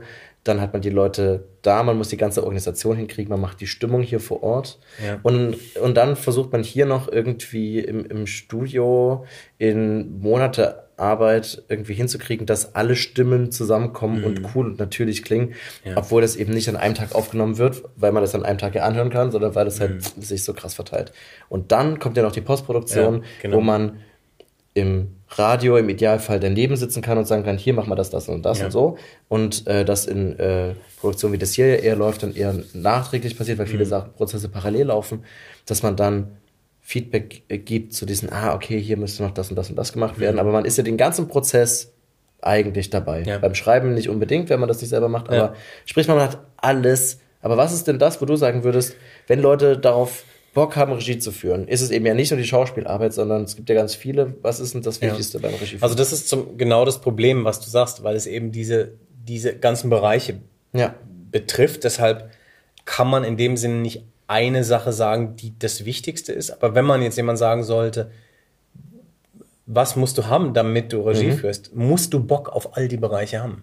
Mhm. Du musst mhm. äh, wissen, wie du all diese unterschiedlichen Stadien von dem Ding handelst und wie und und das bedeutet nicht nur dann diese Vision haben, wie das auszusehen hat, sondern immer dich wieder auch einlassen auf all die äh, Abteilungen, also die ja. Leute, die damit zu tun haben ich finde es total toll, mich mit Musikern auseinanderzusetzen, mit Musikern. Stimmt, haben gar nicht drüber geredet. Ja, na klar, ja. Mus Musikern zu entwickeln. Was haben wir für eine Musik da? Wie ich mhm. liebe das, mit mich mit Musikern zu unterhalten und zu planen, was man machen könnte, über Entwürfe zu diskutieren, die Musiker machen so.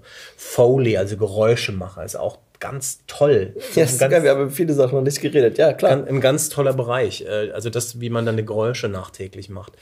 Wenn man so was Wichtiges vielleicht daraus destilliert, ist es, glaube ich, als Regisseur, dass man den Leuten auch nicht im Weg steht mhm. mit seinem Ego oder seinem Gelaber oder seinem äh, nicht genau Wissen, seinem Geblöffe. Wir müssen alle irgendwie blöffen. Äh, man weiß nicht immer, wie, man weiß nicht immer, wo es hingeht, aber ja. dass man dann nicht, es gibt ja Leute, die dann sowas Unangenehmes entwickeln, so eine, so, so eine Dominanz oder so. Ja. Äh, und bei Schauspielern ist es oft so meine Erfahrung, dass man denen Sicherheit gibt, also dass man sagt, es ist okay, wenn wir ausprobieren. Ja. Äh, gib mir mal was, ja, zeig mal, was du vorhast, hast dir Gedanken drüber gemacht. Ja. Ähm, und das dann zulasst oder, oder das steuert einfach, dass man, dass man so eine Sicherheit gibt, dass wir ja. das gemeinsam irgendwie machen. Also es ist eigentlich, bei mir ist es oft das, das Team-Ding. Ich mag die Teamarbeit an dem, an dem Regiejob, dass man da plötzlich wieder, heute war da wieder einer, krass, was der gemacht hat. Mhm. Wir haben das irgendwie zusammen, haben wir heute eine krass geile Szene gemacht. Ja. Ja, cool. äh, so, also das, ja. das ist so ein äh, Ding, was man da auch rausnimmt, weil es ist unfassbar anstrengend. Mhm. Das ist ja oft, das haben wir ja auch schon uns drüber unterhalten, wenn, wenn man hier so aufnimmt und dann kommt mal jemand zu Besuch und setzt sich mal so hinten rein ja. und hört mal so ein Stündchen zu oder so.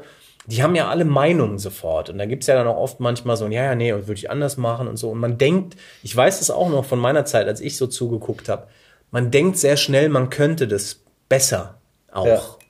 Aber das ist krass anstrengend. Dann über, über mehrere Wochen, zwölf ja. Stunden am Tag oder so, so ein, ja. so ein Ding zu steuern, wenn es so eine Mammutproduktion ist. Äh, und immer diese Stimmung zu halten, immer zu motivieren, den Überblick zu behalten und noch zu wissen, was man da eigentlich macht. Aber dazu zwei Sachen. Also zu dem einen mit diesem, ist es, dass man was besser kann. Ehrlich gesagt, glaube ich, bin ich aufgrund dieses Gefühls ähm, ja fast hier, um das auch zu machen, nicht weil ich überheblich war mhm. und dachte, boah, kann ich das geiler, sondern weil ich mhm. irgendwie manchmal gedacht habe, da steckt da noch viel mehr drin. Ja, Vielleicht ja, kann man okay, da noch klar. irgendwie weitergehen. Ja, ja, klar. Also so diese Lust Fall. auf ähm, weitergehen. Ich, also das ist, ja. ich habe ja auch viel Johanna vorher zuhören dürfen. Mhm. Es war cool, dass bei, ich bei, bei zwei Produktionen von dir assistieren durfte. Bei Johanna habe ich auch bei Beamer Match bei dem On-Location-Ding äh, assistiert. Und das war so geil, da ganz viel mitzukriegen, mhm. wie Leute denken und sich äh, als Assistent ja zurückzunehmen. Ja, das ist äh, offensichtlich. Und dann, nö, das ist ja sehr cool, weil man ja. eigentlich sagen muss, dass ich, man, es ist ja total geil, diese Verantwortung nicht tragen ja, zu müssen, okay. sondern eigentlich das zuzuhören und dann zu sagen, ja. ich habe Vorschläge, ja. du entscheidest, ob sie genau. was bringen oder nicht, Ja. oder äh, man organisiert so den Hintergrund und das Ja. ist ja ist einfach ein anderer Job, das ist auch geil.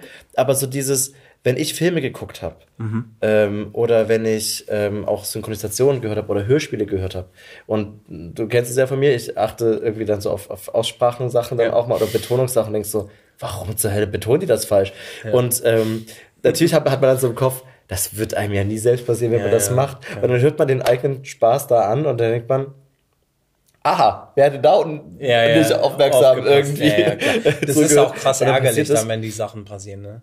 Aber, es ist auch nicht so, das ist eigentlich auch nicht schlimm. Aber warte kurz, und das, das, äh, das, das zweite, ja, das ist, äh, ich habe das so krass im Kopf, weil für mich ist, es gibt so zwei Sachen, die ich für die Regie so krass wichtig finde. Das eine ist die Besetzung. Mhm. Ja, ja. Wenn die Besetzung Genau. nicht funktioniert, das ist sowas, was relativ viel Zeit auch in Anspruch nimmt, weil man so viele Sachen anhört Mhm. Ja. und schaut, stimmt das mit der Energie, also zumindest geht es mir so, stimmt das mit der Energie überein, die ich so beim Lesen hatte Ja. bei der Fis äh, Figur. Ich habe dann vielleicht gar nicht so oft Stimmen im Kopf. Mhm. Es gibt so bei ein paar Figuren, da ist es so klar, die Person. Ah, Sofort aufschreiben, fertig. Und dann gibt es so ein paar Leute, wo man so weiß, naja, der Erzähler sagt, der hat eine tiefe Stimme, der ist irgendwie grantig, der macht das und das. Dann gucke ich mal, wer das so dazu passt. Mhm. Und irgendwann gibt es jemanden, der dazu passt. Und dann schreibt man das alles so auf Ja. und guckt, gibt es da noch eine Stimmenvielfalt und so. Und da muss man hoffen, können die das alles spielen. Weil nur eine schöne Stimme haben reicht ja leider Nee. dann oft auch nicht. Die müssen ja irgendwie noch die Emotionen oder die Aktionen rüberbringen. Und das andere ist, aber das hast du auch schon gesagt, ist diese Stimmung im Team. Das bedeutet Tontechniker, Tontechnikerin, Mhm. Schauspieler, Schauspielerin. Das ist, ähm, also weil zum Beispiel das, wo ich ja Regie führen durfte, das war ein Mittelalterstück, Mhm. kann man, wenn man das will, so als Hausfrauenliteratur ab, abwerten und Ja. sagen, na ja, klar, ist es irgendwie so historische Romane pff, interessiert niemanden und so. Stimmt ja aber nicht, weil es ist ein Bestseller gewesen irgendwie äh, als Buch. Also muss es irgendwas darin geben, was ja auch gut ist. Sprich, man muss irgendwie, obwohl man Sachen nicht selber geschrieben ha hat, Stoffe ernst nehmen Mhm, können. genau. Ja, ja. Das finde ich irgendwie äh, wichtig und diese Ernsthaftigkeit auch Leuten transportieren, dass wenn Schauspieler kommen oder Schauspielerinnen ähm, und für die ist ja der Alltag auch ganz viel an einem Tag schaffen, Ja, ja. ganz viel durchnudeln. Dann kommt man hierher und dann ist es ja fast hier ein Durchatmen, wenn man Mhm. so sagt, boah, wir nehmen uns mal Ja. Zeit dafür. Also nicht, dass sie sich beim Synchron nicht Zeit dafür nehmen, Ja, aber nee, natürlich ist gibt es, äh, habe ich nur so gehört ja von vielen, durch diese Netflix-Produktion und Ja. so weiter, es wird ein hohes Tempo vorgelegt und man wird technisch und man, also das ist deswegen nicht unbedingt schlechter, aber man kommt hierher und versucht dann so ein realistisches Hörspiel zu machen und auf einmal muss man sich anders Zeit, äh, anders einlassen dafür und es geht fast nur, wenn man selber sein eigenes Stück irgendwie ernst Auf jeden Fall. kann. Ja, das braucht man ja auch selbst. Also du musst ja auch, wenn man das nicht immer hinkriegt oder wenn man das nicht immer da so einloggt mit, du musst, Ja. da, damit du weiterkommst und das vermitteln kannst und so motivieren kannst, musst du musst du es ja ernst nehmen und musst du es irgendwie dieses Genre verstehen oder diesen Stoff und äh, dann gucken, wie man wie man das an den Mann bringt und die Frau. Und wir haben da ja, Ja. auch, also es gab ja bei den Produktionen, die wir gemacht haben, bei einigen mehr, bei einigen weniger, wo man manchmal denkt, oh Gott, ich will nicht, ja, ich will keine Dämonen mehr hören, die ja. zwei Seiten lang rumschreien. Und ich möchte auch nicht mehr diese typischen Frauenfiguren haben, die das und das. ja. Gibt es eigentlich im, im Norwegischen, habe ich jetzt gerade dran gedacht, äh, überhaupt nicht sprunghaft, ähm, gibt es so ein Gender-Ding oder gibt es eigentlich, also äh, gibt es Berufsbezeichnungen, die für äh, nee, das, und, das, ist, das? No das ist im, im Norwegischen, habe ich gerade neulich drüber geredet, ähm, äh, ein Zeichen von absoluter äh, Nicht-Fortschritt, wenn man innen Varianten verwendet. Da ist man so, dass man alles, okay. das, also quasi ein ungegendertes. Aber ja, ist es ein ehemalig männliches Ding oder ist es ein ja, neues es, es Ding? Ist, es, ist eine, es ist eine Mischung. Also es ist meistens so, eine, so, ein, so ein ehemals männliches Ding. Es gibt aber auch so ein Mach neu, das hier einfach, ne? Ja, cool. Ja, ja danke. Gut. Bitte mhm. noch einen. Ähm, das, die sind da ein bisschen entspannter. Das ist eine andere Art. Äh, die, die finden das rückschrittlich. Äh, Schauspielerin, Sküspielerin, ne? Das, das ja. hört sich nach 50er Jahre an. Interessant. Das ist äh, irgendwie komisch. Ich bin darauf gekommen, weil ich äh, das ja möchte, dass man darauf, also dass ja, man ja. einfach so dieses, weil das äh, ist ja auch so ein Uni-Ding eigentlich viel eher, so diese Diskussionen, äh, Gender, nicht Gender ja. und so, das kommt ja sehr viel von Unis und so weiter und es ist schön, dass es mittlerweile endlich mal in der Öffentlichkeit hat, die ein bisschen breiter ist als irgendwie nur so ja, ein elitärer Scheiß. Aber das ist ja auch ganz interessant mit, also zum Beispiel bei Six Degrees haben wir ja ähm, chinesische Schauspieler, russische Schauspieler, also Leute, die Russisch und ja. Chinesisch sprechen müssen. Und wo man auch erst überlegt hat, naja, können wir jemanden, der das so nachmachen kann, wo man gesagt hat, nee, lass uns doch nee. mal gucken, finden wir ja. jemand, finden, gibt es chinesische Schauspieler und Sprecher hier? Und wir haben da ganz tolle, coole Leute ja. gefunden und es war total toll, mit denen aufzunehmen, wo ja. dann wirklich Sequenzen auf Mandarin gesprochen werden und man dann irgendwie Scheiße, ich weiß selbst nicht mehr, was die sagen. Ich hoffe, das stimmt jetzt. Ja, ja das, das, sagen, das kannst du überhaupt nicht so, ähm, aber das, das ist ganz toll. Das macht ganz viel Spaß. Und ich mag, das ist auch so ein Ding, wo ich beim Casting total drauf achte. Und das haben wir ja auch bei Lock and Key diskutiert, zum Beispiel. Äh, eine Hauptrolle, ein, ein Junge, siebenjähriger Junge, ja, Bodie Lock ja. in unserer Geschichte. Wo man lang diskutiert hat, finden wir da überhaupt jemanden? Das, lass es doch eine Frau machen. Ja, äh, das ist mag, sehr üblich in Hörspielen, ne? Das ist das sehr ist, üblich. Ich bin da leider überhaupt kein Fan ja, von. Ich finde, es funktioniert ganz selten gut. Und wir haben ja ein absolutes Glück gehabt, dass wir einen, einen jungen äh, Schauspieler, einen Sprecher ja. gefunden haben, der diese Mo Monsterrolle hier gerockt ja. hat mit uns äh, und uns auch einen der schönsten Outtakes aller Zeiten be be Wir sind zusammengebrochen. Das war toll. Darf mir das erzählen? Ja, natürlich dürfen ja, wir das erzählen, bitte. Also es gab, äh, das war, er war ein Besessener, äh, irgendwann besessen in der Geschichte. Also er spielte den jüngsten Jungen der Familie Locke und wurde irgendwann von einem Dämon besessen und sagte ganz unflätige Sachen, also wie zum Beispiel beim Exorzisten so ähnlich. Und dann gab es eine Stelle, wo im Text er zu seiner Mutter sagt, du bist eine frigide Fotze wo ich dann, als wir das auf, als wir angefangen aufzunehmen, schon dachte, scheiße, das haben wir gar nicht mehr besprochen. Diese Stelle kommt jetzt gleich, ich bin das mit ihm gar nicht mehr durchgegangen, ja. äh, was er da sagen soll und äh, überhaupt, naja, lass ihn erst mal machen, wir lesen mal so.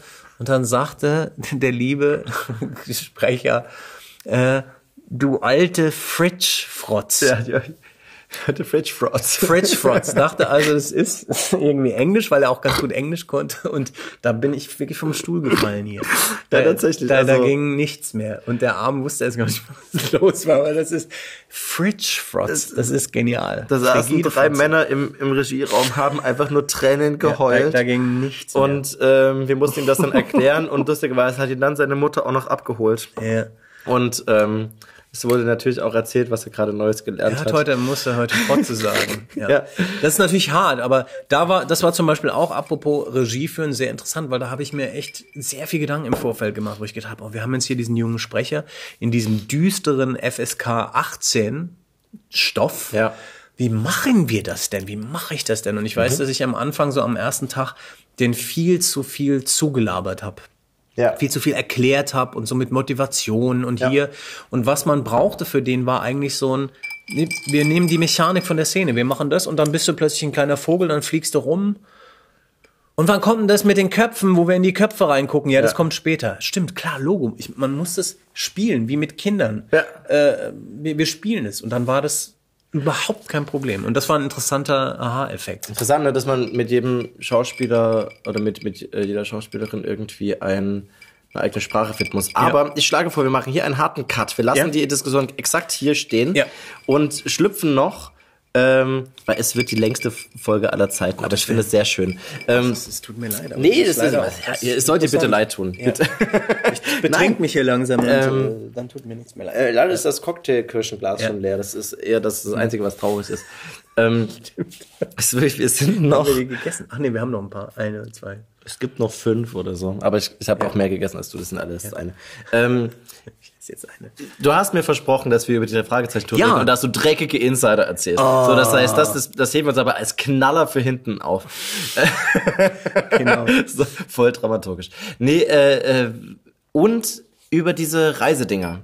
Ja. Weil das finde ich wirklich spannend, weil das nochmal eine Facette ist von dir. Und da haben wir noch nicht über deinen Journalistendasein geredet, Nein. was mir total neu war. Aber das machen wir dann einfach, äh, das wenn das Ding aus ist. Ähm, ja, genau.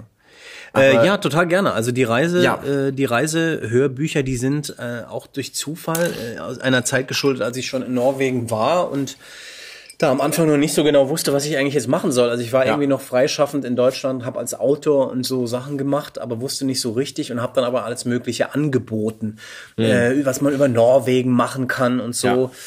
Und ein Effekt davon war, dass ein äh, Verlag in Berlin, der ganz tolle Verlag Geophon, ein, ein Label, ein Plattenlabel, die akustische Reiseführer herstellen, mhm. äh, sich gemeldet haben und gesagt haben, okay, Norwegen haben wir noch nicht, ähm, willst du denn über Norwegen machen? dann, dann habe ich gesagt, ja, natürlich, fantastisch. Was ja, meint cool. ihr denn? Okay, alles klar. und es sind im Prinzip Radio-Features mhm. über ein Land, über eine Stadt mit äh, Geophon hat immer so ein bisschen eher so einen Kulturschwerpunkt. Ja. Ähm, und man man reist rum, man interviewt Leute, man nimmt O-Töne auf, Geräusche, Musik, alles Mögliche und baut das Ganze zu einem Reiseführer zusammen, der akustisch ist. Mhm. Und der natürlich ein bisschen eine andere Gewichtung hat. Da geht es also nicht darum, hier sind die billigsten Hotels und die beste Pizza gibt's hier, mhm. sondern man muss halt Leute finden und Geschichten finden. Und ähm, die dann irgendwie abbilden. Und äh, ich war dann für Geophon, also ich habe in Norwegen rumgereist, ich war in Frankreich, in der Côte d'Azur und in Provence mhm. und ich war in Schottland unterwegs. Und das sind mit die tollsten Sachen, die ich in meinem Leben überhaupt je gemacht habe. Ja. Weil so einen Auftrag zu kriegen, reis mal rum. Äh, wir bezahlen dich auch dafür übrigens. Ja. Äh, und äh, du triffst Leute, du lernst das Land kennen so detailliert. Ja wie sonst nie, weil du mit dieser journalistischen, mhm. reisejournalistischen äh, Flagge daherkommst. Hm. Das war so toll. Du hast ein Mikro dabei? Mikro dabei hast ein Aufnahmegerät äh, und reist rum und hast natürlich Pläne. Du, äh, die, die, alle Episoden, die ich gemacht habe, waren so ein bisschen unterschiedlich gewichtet und unterschiedlich vorbereitet. Also in Norwegen hatte ich mehr Zeit und habe natürlich dann ja. Freunde und Bekannte da verpflichtet und ja, äh, cool. äh, hatte ein bisschen anderen Blick. Frankreich war so ein bisschen mehr, oh, müssen wir mal gucken, wenn wir hier so finden. Kannst du Französisch? Ich kann es äh, verstehen ganz okay. Okay. Und je, mehr, je betrunkener ich bin, umso besser spreche ich es auch, finde ich. Ähm, aber also ich kann das jetzt nicht äh, perfekt oder also du warst mit Englisch unterwegs. Äh, ich habe eine Mischung gemacht. Also ich habe ja. sowohl als auch. Ich konnte, ich habe dann den Leuten, äh, ich habe dann gesagt, sie manchmal habe ich die Fragen auf Englisch gestellt und sie haben eigentlich immer auf Französisch geantwortet und ich wusste auch, was sie sagen, Klassiko. weil sie natürlich, ja. äh, weil das so funktioniert und äh, wie gesagt, manchmal so Kleinigkeiten, so Smalltalk und so geht irgendwie. Cool. Äh, aber Schottland war dann eigentlich so die geplanteste Folge, weil das war eine Zusammenarbeit mit dem äh, Tourismusverband im Schottischen. Da mhm. war es wirklich so, ja, wo willst du denn hin? Äh, ja. ja. wie, wo willst du denn? Ja, alles hier. Und was willst du sehen und was willst du Geil. machen? Und es war halt top vorbereitet. Und ich habe aber gesagt, ich würde trotzdem, aber ich möchte ganz gern diese Schlupflöcher noch haben. Ich muss, ja. es darf nicht alles vorbereitet sein, weil sonst kann ich nicht so Sachen nachgehen, die plötzlich kommen und die passieren und die irgendwie cool sind. Und das hat aber ganz gut funktioniert und ähm, das war wirklich eine, eine der tollsten Reisen überhaupt, an die ich, was natürlich da der Hammer ist, wenn man das als Souvenir dann produziert ja. äh, für immer hat. Aber ich habe ja die eigenen Erinnerungen auch noch und da ist apropos Geschichten erzählen. Also in Schottland habe ich eine Begegnung gehabt, die mich bis heute beeindruckt hat, weil ich einen Storyteller getroffen habe, einen hm. professionellen Storyteller, mhm. George McPherson, der damals schon äh, Pan 80 war auf der Isle of Skye in so einem mhm. kleinen Häuschen lebte und durch Zufall mir empfohlen wurde. Ich bin da einen halben Tag hingefahren mit dem Auto irgendwie in die Pampa und habe den dann getroffen und war einen Tag bei dem. Und der hat Geschichten erzählt. Geil. Der hat über sein Leben erzählt. Krasse, unfassbares Leben im Zweiten Weltkrieg mit dem Flugzeug abgeschossen und überlebt und alles Mögliche durchgemacht und aber auch die Geschichten über seine äh, Umgebung, also von seiner Heimat, von seinem Vater weitergegeben, äh, sind Bestandteil von ihm selbst und der, der kann Geschichten erzählen. Und das hat er gemacht. Ich habe aufgenommen, ich weiß nicht wie viel überhaupt. Hm habe dem zugehört primär und ich weiß, dass ich da abends heim bin und geweint habe im Auto, Schön. weil ich so ergriffen war, weil ich mhm. gesagt habe, wenn wenn ich mit 80 äh, so drauf bin wie der, also so jemand, das ist ja so faszinierend, mhm. ne? so alte Leute, die nicht jetzt keifende Wutrentner sind oder oder so, sondern die so in sich ruhen, also die so eine die so da sind und damit völlig fein sind, äh, das, das fasziniert mich total. Und dann noch als Storyteller, was mir einfach so nahe liegt, also ein Geschichtenerzähler, hm. das hat mich wirklich umgehauen. Das hat mich so ergriffen. War man auch so, der, der war erstmal so, das ist so ein tattriges Männchen, also ein kleiner alter Mann und dann sehr schottisch die Sprache. Und ich dachte erstmal, Gott, was machen wir denn jetzt hier? Und dann war ich da stundenlang bei dem. Cool. Also das war, das war ganz toll und ein bisschen was von ihm ist auch auf dem Reisehörbuch drauf, aber das ist natürlich da tonnenweise Material, das könnte man mhm. im Prinzip eigentlich mal rausgeben. Und ich habe eine merkwürdige Sache. Ich habe mich nicht getraut zu googeln, ob der noch lebt jetzt. Das ist oh. ja mittlerweile zehn Jahre her. Ja. Ich habe neulich gedacht, ach mal gucken, ob vielleicht. Mhm. Und ich traue mich nicht, weil ich nicht wissen will, ob er mhm. vielleicht verstorben ist mittlerweile. Ja. Das, ja, war, waren, waren Sachen, an die denke ich total viel zurück. Immer nochmal, weil das einfach so eine krasse Begegnung war. Mhm. Ja, auf dem Schottland-Reiseführer. Und da kommt ja auch, da haben wir den, den ersten Kreis geschlossen zu dem Whisky, den ja, wir ja hier äh, trinken äh, dürfen. Äh, genau. ja, sehr cool. Ja. Äh, ich habe, glaube ich, nur Norwegen und äh, Schottland gehört und es ist auch wirklich, und Johanna hat Irland gemacht. Genau, richtig. Was auch wirklich ähm, ich finde es abgefahren, wie gut das funktioniert, dass man mhm. äh, denkt auf einmal, dass man dieses Land gesehen hat. Also wirklich gesehen hat. Ja. Das ist total verrückt, dass das ja, funktioniert, das weil man so, so mitgenommen wird, weil das so persönlich ist mhm. irgendwie. Es ist ja auch eine, eine äh, äh, apropos Regie, ist ja auch Wahnsinn, wie viel, auch beim Schreiben, ja, wie viel Persönlichkeit man irgendwie freigeben muss. Und ja. man macht sich ja schon verletzbar, ne? Irgendwie auf so eine gewisse Art und Weise. Ja, also es kommt, ich habe das auch so ein bisschen gelernt. Also Schottland ist, glaube ich, auch, äh, finde ich, der bessere, weil ich da ein bisschen mehr so einen Sound gefunden hat. Also mhm. ich mag das natürlich gern auch mit so einem Augenzwinkern das zu machen dann, also wie man dann darüber berichtet, ne, was mhm. einem da so begegnet und so. Und dann habe ich, Gott sei Dank hat ja Matthias Keller äh, die gesprochen ah, alle. Klar, klar. Matthias Keller, mit dem ich ganz viel zusammengearbeitet habe, auch ein Sprecher aus Frankfurt, der ja. bei der Ferienbande auch dabei ja. ist und den ich persönlich äh, einfach total gern mag, der dann auch, wo ich wusste, dieses Augenzwinkern, was man in die Stimme auch legen kann, also mhm. so eine gewisse ironische Betrachtung von so Sachen. Mhm. Was ich, das finde, ist ja auch privat. Ich reise total viel und total mhm. gerne und so äh, interkulturelle Begegnungen und Clashs und Sachen, die da auch vielleicht nicht so zusammenpassen, die finde ich total toll zu beobachten. Und natürlich hat man hier so einen Auftrag auch, das soll ja auch also ja. das Land positiv darstellen, aber man kann schon so Beobachtungen reinbringen und das, äh, das ist eigentlich, das, da habe ich irgendwie so auch mitgearbeitet, dass man so einen Sound hat, so, eine, so einen ja. Stil entwickelt, cool. Wie man, wie man das benennt. Und äh, ja, ich würde auch total gerne, es hat bis jetzt einfach nicht mehr geklappt. Wir haben immer mal versucht, noch eine Produktion zu machen, mhm. aber es hat irgendwie nicht hingehauen. Ich war letztes Jahr in Japan auch, äh, ja. aber dann privat und dachte erst, oh, das müsste, das wäre eigentlich auch toll, weil ja. wir es geplant hatten, aber es hat leider nicht funktioniert. Ich würde mich ja anbieten, da mal mitzukommen. ja, so, wirklich, ja, natürlich. Doch, durch, durchaus. Ich fände das gar nicht so hm. verkehrt. Ähm, Nein, das wäre klasse. Ich versuche ähm, nur aufgrund der Zeit eigentlich den, den großen Bogen mal ja, jetzt schon zusammenzufassen, weil ich das, ich finde das faszinierend, dass praktisch, wie gesagt, das eine habe ich ja schon zusammengefasst für mich. Es läuft sehr viel parallel bei dir. Äh, ja. ich, äh, es ist aber auch viel Intuition im, im Spiel eigentlich, oder? Ja, ja. Das praktisch, und zwar aber geschulte Intuition. Das ist ja das, das Coole irgendwie, dass, dass praktisch äh, viel im Raum liegt von, ich weiß, dass das eine gute Richtung ist. Ich habe so ein großes Grundvertrauen, dass das dahin gehen kann. Und äh, dass ja irgendwie wahrscheinlich auch durch, durch einen gewissen Medienkonsum ja auch so eine Schulung da ist, dass man weiß, ich habe eigentlich Erinnerungen an das, mhm. das und das und das, weil man erfindet ja selten nichts Neues, sondern man hat ja, ja immer irgendwie, ob man das nun will oder nicht, man hat ja Sachen gelernt mhm. von anderen Menschen. Ähm, Warum ich das zusammenfasse, ist übrigens nur, dass wenn praktisch, wenn das jetzt jemand hören würde mit einem Regiegedanken, ja, das ist, ist es praktisch das, ist man, es entlässt eigentlich Sachen anzugucken, anzuhören und ja.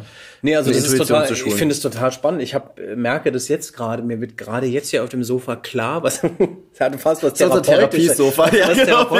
Nee, weil so, so, so, so redet man ja selten über das, das was man macht ja. Äh, und ich reflektiere schon so über meinen Leben und Schaffen und so immer mal, aber so, das ist jetzt echt wirklich spannend, weil ich glaube, du hast es sehr gut da äh, ähm, zusammengefasst eigentlich. Also das mit der Intuition, die dann aber irgendwie sich auf so eine Erfahrung auch jetzt nach all den Jahren und all dem, was man gemacht hat, beruft. Und ja, es ist auch ein bisschen, also ich mache, das, was ich mache, ist nicht immer irgendwie ein Erfolg oder auch irgendwie gut. Ich bin auch manchmal echt einfach scheiße oder, oder einfach nicht gut drauf oder kann auch mal was nicht. Aber ich glaube, ähm, dass man sich das traut und dass man, das ist jetzt leider ein bisschen so eine Floskel auch, aber so ein, dass man keine Angst vom Scheitern hat, das ist ja. es, glaube ich. Also es gibt manchmal, es gibt bestimmte Sachen, wo man schon dann merkt, es ist jetzt ganz schön haarig, hier ist jetzt viel Verantwortung und mhm. so. Aber ich bin eigentlich fast immer grundentspannt. Äh, oder sagen wir es mal so, ich finde es interessant, was die Sachen sind, wenn, wenn ich mal wirklich in Schlingern gerate. Das ist also ja. dann wirklich, wenn ich, ähm, wenn ich merke, hier ist jemand mit dabei, der, äh, den ich als illoyal empfinde oder der ja. jemand, der jetzt wirklich mich untergräbt irgendwie äh, oder der so ganz anders drauf ist, was dann schwierig sein kann. Äh, aber ansonsten ähm, gibt jetzt wenig, was mich dann so aus der Bahn wirft. Und ich habe Gott sei Dank auch so eine Eigenschaft, manchmal, wenn so Panik um mich rum ist, dann neige ich zum Runterfahren. Ja, das kenne ich auch von mir. Dann, ja. äh, Moment mal jetzt mal ja. ganz ruhig. Ich kann auch manchmal ausrasten, aber das ist eher dann im Privaten und mhm. das kriegen dann irgendwie so die, äh, ja, der die Lebensgefährte die, und die, die Sachen die, ab. Die, lieben Leute zu Hause kriegen den ganzen Scheiß ab. Die lieben Leute kriegen dann die, die Ausraster ja, und die, das Kleine und das Peinliche. Die müssen eigentlich immer im Abspann immer, den musste immer gedankt werden. Das klingt immer so scheiße, aber das ist ja wirklich so. das ist ja auch Wenn so, Leute, das braucht man ja. Aber ich bin da, ich möchte ja auch äh, so da sein. Also ich finde, im Privaten musst du peinlich und weinerlich und ätzend sein können. Ja. Äh, auch mal, natürlich ja. nicht nur. äh, das wäre dann Schatz, ich bin nur gut, ich bin leider nur gut drauf auf Arbeit. Ich, genau. ich kann jetzt zu Hause nicht gut drauf sein. Es tut mir total leid. Aber das ist doch das, was das auch macht. Und das ist immer interessant bei anderen Paaren, wo man so merkt, die haben so eine, da ist so eine Konkurrenz oder da ist sowas, ja. die, die machen sich so gegenseitig was vor. Also natürlich macht man sich immer irgendwie was vor, gegenseitig vielleicht, okay, andere Diskussion, anderes Thema. äh, aber Warte mal, ich, weiß, 50 Minuten, ich weiß bei der geht's. Frage, wann ist man eigentlich man selbst? ja. Ähm, aber so, wo man manchmal sieht, so bei, pa also das ist für mich das, das Größte, also diese, diese Privat, diese Safety Zone, dass man, dass du so zu Hause dann bei jemand, mit ja. jemandem so dich dann auch gehen lassen kannst, was ja. immer das bedeutet, das ist ja krass wichtig. Weil klar, auch wieder Regie, der Bogen hier, du musst es ja immer so zusammenhalten. Du kannst dir hier keine Ausraster erlauben. Mhm. Und ich habe auch Regisseure erlebt bei den Projekten, an denen ich beteiligt war, mhm. die sich für meine Begriffe haben gehen lassen lassen.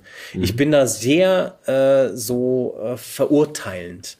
Also sich gehen lassen, so ein richtiger Meltdown. Das ist zwar faszinierend und das ist auch manchmal mhm. okay. Von außen betrachtet auch immer sehr lustig. Ja, aber da, da, da ja. je nachdem, wenn du in so Führungspositionen bist und so, da bin ich immer, da denke ich ja. immer so, Alter, das ist, ähm, nee, ich finde auch. Das kannst du hier nicht bringen. Du kannst hier nicht rumbrüllen. Du kannst so nicht mit der Person reden. Das ist so, macht man das nicht. Es geht ja auch gar nicht so um dieses, ähm, dass man sich sehr verstellen muss. Aber mhm. äh, ich habe mir zumindest bei dem Projekt immer vorgestellt, da kommt jetzt eine Person an für zwei, drei Stunden. Kleinere Rolle, ja. mittelgroße Rolle, dann sind es vielleicht mal sechs Stunden oder so. Ähm, die kommt jetzt hierher und möchte ihre Kunst in unseren Dienst stellen. Mhm, mh. ähm, wie unfair ist das bitte, dass ich, nur weil ich zu Hause vielleicht scheiße aufgestanden bin, irgendwie hier mhm. Kacke bin. Ja. Das hat ja. ja einfach nichts zu suchen, so. Oder dass halt, wenn, und das erwartet man ja auch irgendwie auch vom Team, dass wenn Leute ja. irgendwie schlecht drauf sind, dass man nicht sagt, boah, versteck alles, sondern dass man irgendwie sagt, hey, irgendwie alles gut genau. und dann, dass man irgendwie miteinander weiß, okay, du bist heute, du ja. hast irgendwie heute gerade nicht so eine geile Stimmung, äh, ich versuche so viel wie möglich von dir fernzuhalten, mhm. ähm, sag mir wieder, wenn es passt oder so. Genau. Dass man halt irgendwie ja. aufeinander achtet einfach. Ja. Sehr wie, es ist so auch Klischee, aber natürlich ist das wie so eine Familie. Auf jeden Fall. Und da kommen ständig ja. Leute rein und raus und es ist dann halt wie so eine eigentlich wie eine offene Küche. Die Leute sollen ja. immer gerne vorbeikommen und kriegen was von dem großen Ding damit so ab und dann soll Aber das ist total richtig und das ja. finde ich auch sehr schön und so. Das funktioniert mit mir auch total gut. Wenn man mir sagt, pass auf, mir geht's total scheiße. Ja. Äh, ich äh, kann heute überhaupt nicht, aber wir, wir kriegen das irgendwie hin. Also wir ja. haben auch mit der Fernbahn da auf Tour und so, das ist ja auch wie eine Familie und da gibt's ja, auch manchmal so dieses, äh, wenn du wirklich auf Tour bist, da gibt's auch manchmal so, ey, ich habe so, ich, das und das ist passiert, fürchterlicher Abend eigentlich, nur dass ihr es wisst, okay, alles klar. Und dann passt mhm. man ein bisschen auf auf diese Person auch, auch wenn sich das nicht jetzt in so Handlungen niederschlägt, aber man ist einfach da drauf. Finde ich ganz genauso. Und das andere, was du gesagt hast, unterschreibe ich auch sofort mit diesem, nur weil man schlecht aufgestanden ist muss man das hier nicht auslassen äh, ja. an den Leuten. Bei mir ist es sogar auch so, ich habe ähm, dann immer ich funktioniere dann immer ganz gut. Wenn es mir privat schlecht geht, kann hm. ich eigentlich ganz gut arbeiten. Also je ja. nachdem, was es ist natürlich, aber äh, ich habe auch schon in, in, in großen Krisenzeiten riesige Produktionen ähm, stemmen müssen und war dankbar darüber, weil ja, man dann sich da drin verlieren kann, so ein ja. bisschen. Also dann ist man da, dann ist man halt da drin safe und dann, dann schätze ich auch total diese, diese Arbeit, die wir da hier machen, die irgendwie Weil man ja auch Emotionalität ist. darin verarbeitet, weil es ist ja interessant, es ist ja nicht nur Schauspieler auf der einen Seite oder Schauspielerinnen auf der einen Seite was von Emotionalität preisgeben, nee, sondern das funktioniert gut. ja irgendwie Stimmt. genauso das ist ein guter mit einem Punkt. selber, dass dann, wenn da ja. irgendwie jemand gerade, also ähm, Richtig, ja. keine Ahnung, wenn da jemand, keine Ahnung, äh, mit Vera zum Beispiel hatte ich so dieses, das ja. war das dieses krasse, äh, hatte ich ja ihr schon erzählt, wie krass das war mit dieser Vergewaltigungsszene. Ja, stimmt. Das habe ich ja. ehrlich gesagt ja noch nie erlebt, aber wie mhm. krass das dann auch in der Regieposition sein muss, so dieses, wir wollen es realistisch und ja. dann gehen wir da jetzt mal alle rein. Genau. Und, und, und dann kann es halt passieren, auch, ne? dass halt danach alle heulen, und zwar wirklich alle, die da waren, und dann sagt man, wollen wir mal uns eine Pause machen? Mal eine Pause. Das war ja auch so, ne? man merkte so. das ja dann im Bauch. Genau. Also das bei Vera war jetzt interessant weil Vera diese Mischung hat aus, ja, ich fake hier nicht rum, ja, ja. aber es ist auch mechanisch ein bisschen. Ja, es ist so, ich stelle das her, ich muss jetzt nicht irgendwie äh, an meinen dunkelsten, dunkelsten Ort gehen. Genau. Ich mache das jetzt mal, mach, wir, wir legen die Beats hier fest. Ja. Das war auch interessant für mich zu sehen, stimmt, okay, die, auf die brauche ich gar nicht so viel auf, ich muss die gar nicht so voll labern jetzt und alles gut, sondern die macht es auch. Aber es kommt trotzdem nichts Falsches bei raus und das merkt man dann selbst. Man sitzt dann hier und denkt, ach du Scheiße, Gott. Guckst du eigentlich rein? Äh, manchmal. Äh, ich, es, also übrigens, also man sitzt vor einer Glasscheibe. Genau, man sitzt vor einer Glasscheibe. Eine, äh, äh, es kommt ein bisschen drauf an. Da bin ich immer, das ist sehr unterschiedlich. Das weißt du ja von mir. Also manchmal lese ich, bin ich sehr fest dran. Manchmal lese ich nicht. Ich versuche auch viel nicht zu lesen, ja. sondern auch mit geschlossenen Augen da zu sitzen manchmal. Mhm. Und dann gibt's die Momente, wenn ich auch einfach Bock habe zuzugucken, wie die mhm. das machen. Und manchmal ist es dieses Aufpassen. Wenn es bisschen schwierig ist, gucke ich ganz gern die mal an weil ich versuche herauszufinden, wie es denen geht da ja, drin. War, war, was passiert? Ja, also okay. Sind die okay da drin irgendwie? Und ich weiß jetzt nicht mehr, was ich bei dieser Szene gemacht habe. Ähm, das war ja auch so eine Doppelszene mit äh, Vera ja. und Robert Frank. Ja. Äh, und ähm, da habe ich, glaube ich, auch ein bisschen besorgt auf Robert geguckt, ob der klar mit dieser Power von Vera äh, klarkommt. Aber es war eine krasse Szene, also ja. so eine Vergewaltigungsszene, das habe ich auch ähm, nicht mehr gehabt seitdem und auch vorher eigentlich nicht. äh, wo man sagt, so, jetzt, so, so, jetzt vergewaltigen wir äh, dich, so. Vera. Ja. Ähm, äh, ich mache jetzt ungewöhnlich für mich, entschuldige, aber ich mache jetzt nochmal einen Schnitt. Ja, das ist doch völlig richtig. Wir müssen so. ja hier, das eskaliert ja völlig. Findest du? Findest ich habe eine grandiose Zeit hier auf diesem Sofa. Finde total denk, super.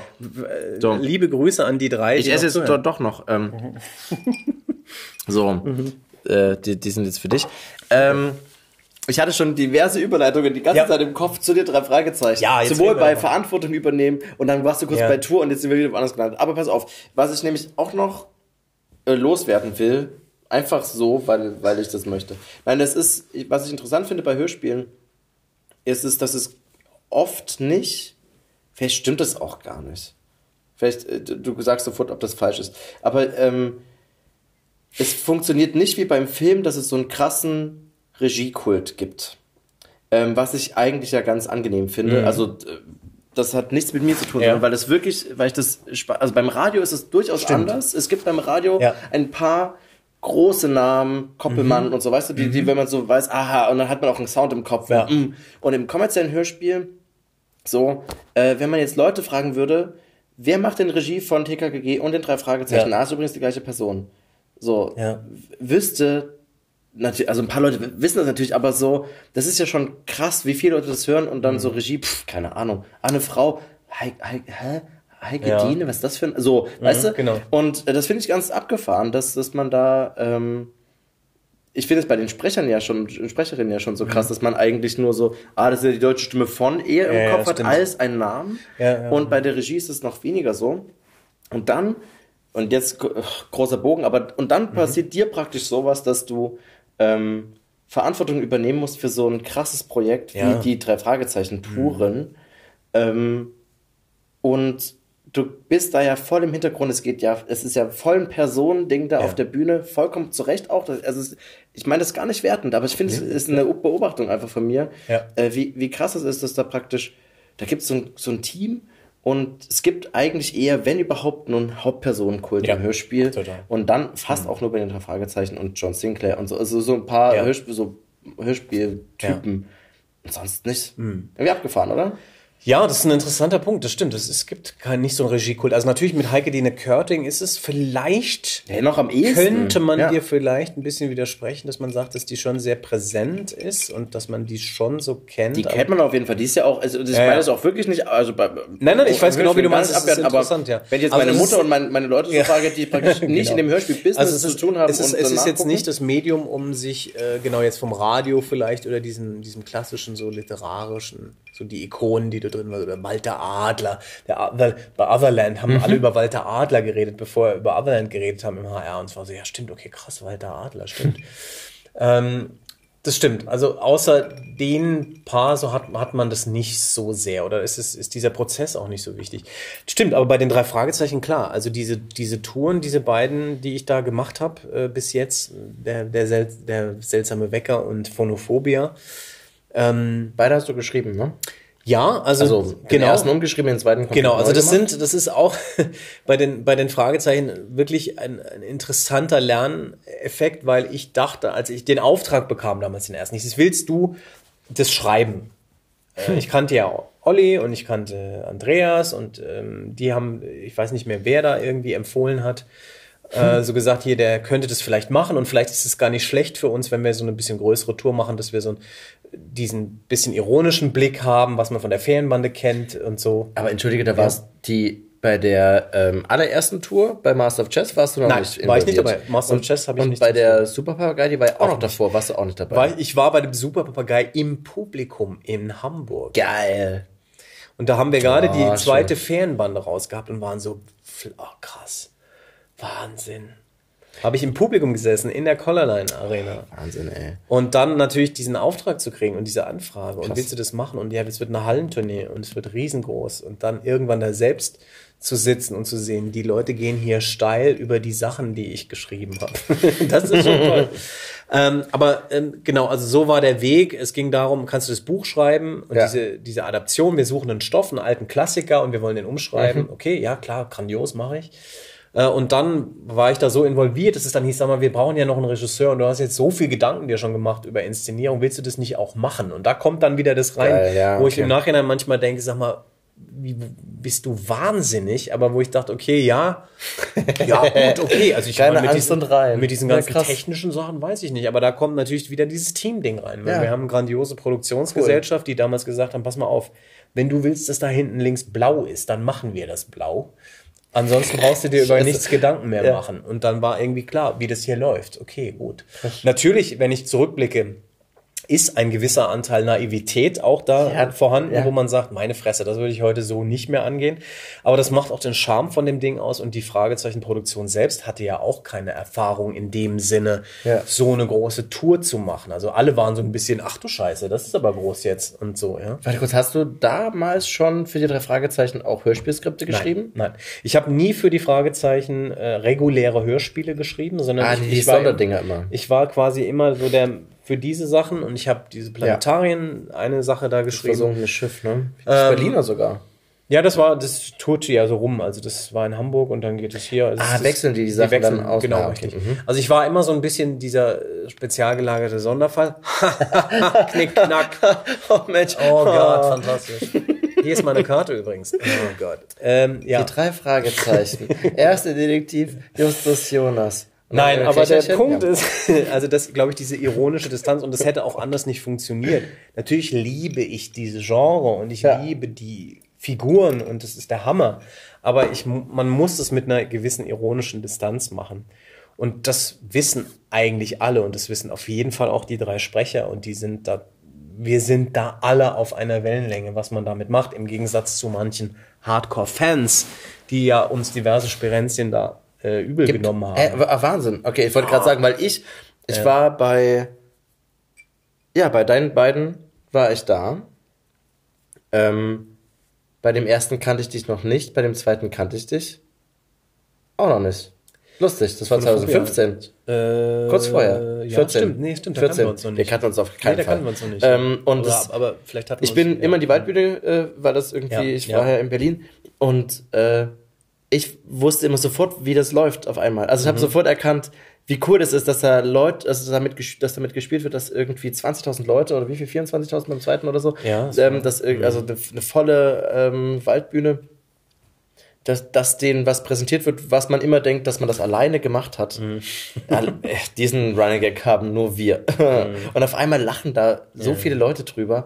Das ist so abgefahren, wie cool das ist, dass man diese Knöpfe drehen kann und es funktioniert und das dann, also das das ist natürlich ironisch, auch diese ganze, das ganze Bühnenbild, das ist alles viel mehr Show. Also ja. Die steht nicht im Vordergrund, aber natürlich ist es was anderes als ein reguläres Live-Spiel auf genau. einer ja. kleinen Theaterbühne, ja, wo mal vielleicht ein Hut aufgesetzt wird oder sich ein Ball zugeworfen wird, sondern da passieren Sachen auf der Bühne. Und aber das, das war die große anders. Herausforderung. Also das war diese, da war ich ja dann beteiligt an diesem Upgrade sozusagen, diese Frage, okay, wie machen wir das denn jetzt? Geil. Dass das in den großen Hallen funktioniert. Und da kommt dann ein bisschen auch diese Filmsensibilität auch rein sich ich sage, ja, okay, die, diese visuelle Komponente, das ist natürlich schon toll, das ist schon interessant zu gucken, äh, was macht, was passiert da auf dieser Bühne, ohne dass das jetzt so ein unmotiviert ist äh, oder äh, einfach nur irgendwelche Pyro-Sachen explodieren oder so, sondern es muss irgendwie, es ist eine neue Form, also man hat da was Neues erfunden und das war ja. irgendwie sehr geil. So eine Mischung aus Theater, aus Event und Live-Hörspiel ja, irgendwie. Total verrückt. Und dass das funktioniert, äh, das ist schon echt Wahnsinn. Und das ist auch, ähm, ja, auch war auch bei Phonophobia wieder so ein, jeden Abend dann so ein, pff, meine Fresse, es Ach, kann nicht wahr sein, ja. Wie viele Leute da Aber sind. es ist ein, es ist halt ein Team. Es ist ein absolutes Teamding. Also du kannst zurück zu dieser Ausgangsposition oder diese, diese Frage, die wir hatten, wir, ne, ist man eitel oder mhm. also Regie-Dings, das ist in, bei den Fragezeichen eine absolute Teamsache. Die drei Jungs ja. sind die Stars, die Leute Klar. kommen wegen den drei Jungs. Ähm, die sind Teamplayer, obwohl sie sehr unterschiedliche Leute, sie sind sehr unterschiedliche Persönlichkeiten, was es auch echt nicht einfach macht manchmal. Ja. Also es ist, äh, gibt unterschiedliche Herangehensweisen an mhm. die Arbeit. Es, die Jungs sind mehr oder weniger involviert an unterschiedlichen Stellen ja. und es macht es auch manchmal schwierig äh, in dieser Arbeit. Ähm, aber äh, dieses Team drumherum ist halt grandios auch, weil man, äh, also beide Touren sind ja im Prinzip fast vom gleichen Team gemanagt worden. Ja. Und da kann man sich dann drauf verlassen. Also gerade diese technisch, äh, technischen Sachen, das ist ja der Hammer. Das muss ja flutschen und das tut es. Ja. ja. Aber dann möchte ich jetzt diese, diese Harmonie durchbrechen, ja. weil du hast mir dreckige Details versprochen. das ist ein Zitat aus einer E-Mail. Und ich Möchte Dreckige Details. Ähm, was kann man denn da erzählen? ich wollte gerade sagen, jetzt darfst du gern überlegen, was du erzählen darfst. Jens Und ich lehne mich zurück. schlägt, das ist, der ist gewalttätig. Es ist, es, ist ein, es ist ein gewalttätiger Trinker. Und das ist so. Nein. An dieser Stelle hören wir auf. Und Nein. Nein. Also ich, kann, ich habe natürlich. Äh, Nein, es geht ja gar nicht um dreckige, dreckige Details, aber Nein, ich sag mal so. Viel eher, was ich meine, das, ist das Verrückte ist ja. Aber ich nehme, ich will, ich will dir nicht in die Parade fahren, Nein, deswegen äh, damit, weil das ist auch eine undankbare Frage, sondern viel eher, wie, wie, wie krass das ist. wirklich, ich weiß, ich weiß ja, wie scheiße das ist. Ähm, wie, wie krass das ist, dass man ähm, einen Stoff hat, der irgendwie seit 30 Jahren funktioniert. Ja. Ähm, man versucht eine neue äh, Form der Erzählung aus und äh, ähm, ich meine, da passieren doch bestimmt einfach Sachen, die alle überrascht irgendwie und man auf einmal so vor Problemen steht wie so, oh, also es muss Anekdoten geben, die ja natürlich. Die, also ich meine, also ich, ich, es gibt ganz viel da in diesem Genre, aber man kann vielleicht so ein paar Sachen rausziehen. Also das, was interessant ist, wenn man sozusagen auf der Bühne passieren ja Sachen oder dürfen Sachen passieren, die sonst nicht so passieren. Also Ja. wir haben beim Bäcker im Prinzip das Coming Out von äh, Bob und Ja, Peter oh, designt. geil. Also die Worte nur Worte Sequenz, wo die beiden in der Karaoke-Maschine plötzlich einen Song anspielen und den singen. Das wurde durchaus kontrovers diskutiert im Team. Da gab es Stimmen und Leute, die gesagt haben, das finde ich jetzt gerade nicht so geil. Das, da passiert jetzt was, was mit den Fragezeichen nichts mehr zu tun hat. Ja, das stimmt. Also ich verstehe- ich verstehe, was die meinen, Was ein legitimes Argument ist. Das äh, hat auch das Publikum gespalten. Also das ist auch so ein Ding, wo man sagt, äh, naja, ich bin da sofort dabei. Wessen Äh, Idee war das? Darf man das wissen? äh, gute Frage. Das ist manchmal auch tricky, weil das ein Prozess ist. Ich glaube, die, die Sache, was zu singen war, glaube ich, Andreas Fröhlichs und Jensens Ja, okay. Idee tatsächlich. Die haben auf jeden Fall die Idee mit dem Song gehabt. Ich glaube, die, die, weil die Karaoke, ich, verdammt, das weiß ich tatsächlich nicht. Aber egal, egal. Du, ich will, auf jeden Fall. Ja, Äh, ich, ich will dir sagen, dass ich da enttäuscht war, nachdem ich da im, im, im Internet nachgeschaut habe. Ja. Weil ich hatte, und das spricht eher für deine Inszenierung oder für das, wie die, wie die äh, beiden performt haben, ich bin vollkommen in, äh, davon ausgegangen, dass dieser Kuss am Ende nur bei uns war. ja, ja, genau. Der kam auf jeden Fall, der war am Anfang nur angedeutet. Äh, und der wurde, das wurde, glaube ich, wurde immer, heftiger. inten- immer heftiger. Also ich bin ja. Ja. nicht die ganze Tour mit gewesen, leider. Ja. Äh, Und wir haben, es war immer so, schaut mal, wie es ergibt. Schaut mal, was, Ja. was da so ist. Und das, das hat, ist natürlich ein bisschen eskaliert, äh, diese, Ja. diese Sequenz. Und die ist auch so ein Standout, aber ich finde, auf der, auf der Bühne kann man sowas machen und Auf in diesem Fall. Abend, in es dieser Situation und auch spielen mit diesem Ja. Ding. Entschuldige mal, da sind drei Jungs, die sind seit Jahren irgendwie zusammen. Natürlich Total. haben die solche Freundinnen. Ist doch ganz nett, sich das mal vorzustellen, äh, ob das vielleicht so Ich eine meine, Variante Wie oft gab es denn diese Andeutung mit, hier äh, kriegt das Taschenbuch, du Schnuffelbärchen und sowas. Ja, ne? ja, wie klar, oft gab es das? Auf jeden Fall. Ähm, also es Ja. war nicht so abwegig. Deswegen, ich bin, ich bin vor Freude ausgerastet, Ja. als sie sich geknutscht Ja. haben. Und deswegen war ich nur so, Ja. das gab's nur bei uns. Ich habe es irgendwann mal Ja. versucht, dieses Lied rauszufinden und sah das dann und es war dann irgendwo anders. Dachte, ihr Schweine. Sie haben sich schon, sie haben sich schon, saugeil, öf- voll sie haben gut. sich schon öfter geküsst. Äh, aber nicht von Anfang an. Das war nicht immer unbedingt Ja, so, sehr so, cool. so ein Ding. Also auf jeden Fall, das war, das war so eine Sache. Und dann diese, diese Ausbrecher, also der Tanz bei Phonophobia, diese Boygroup-Tanzsequenz. Ja. Oh die war ja, ja. auch so ein, äh, die war auch, äh, wurde sozusagen kontrovers diskutiert. Die war so ein bisschen so eine Reprise. Wir müssen wieder sowas machen wie Worte nur Worte, aber diesmal bitte mit allen dreien. Und Ja. dann war das im Gespensterschloss und da gibt's diese Echohalle und dann kann Ja. man diesen Beat machen. Okay, geil, machen wir.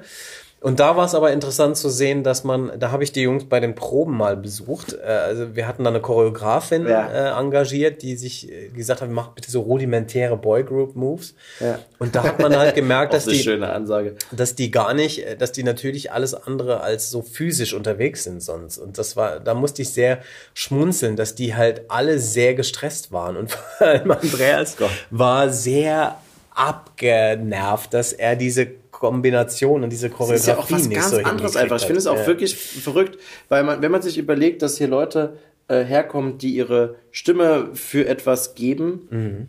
ähm, so muss man es ja auch wirklich einfach sagen, ne? die, die geben ihre Stimme für etwas Ja. ähm, und, und der Körper tritt ja immer zurück und die versuchen den Körper in Ja. die Stimme zu legen und auf einmal Genau. kommt doch das Schauspiel wieder Ja. zurück und man sagt, ey, ich habe mich doch bewusst dafür, Ja. also dagegen entschieden, Ja. irgendwie äh, vor Ja. die Kamera zu gehen. Genau. Ähm, und jetzt kommt dieser Spaß da wieder zurück, dass das natürlich irgendwie abnervt, ist ja auch. Ja, und dass du plötzlich merkst, so scheiße, ich, äh, ich kann mir nicht so eine Schrittfolge hier merken. Ja. Und es muss aber knallen an der Stelle und es muss, und es ist, da ist es einfach auch sehr lustig zu sehen, wie unterschiedliche Typen die sind, Ja. wie unterschiedlich sie damit umgehen. Und Jens ist ja zum Beispiel auch mehr, äh, ein aktiver Theaterschauspieler. Jens Ja. macht ja mehr Theater Ja. und ist generell da ein bisschen entspannter.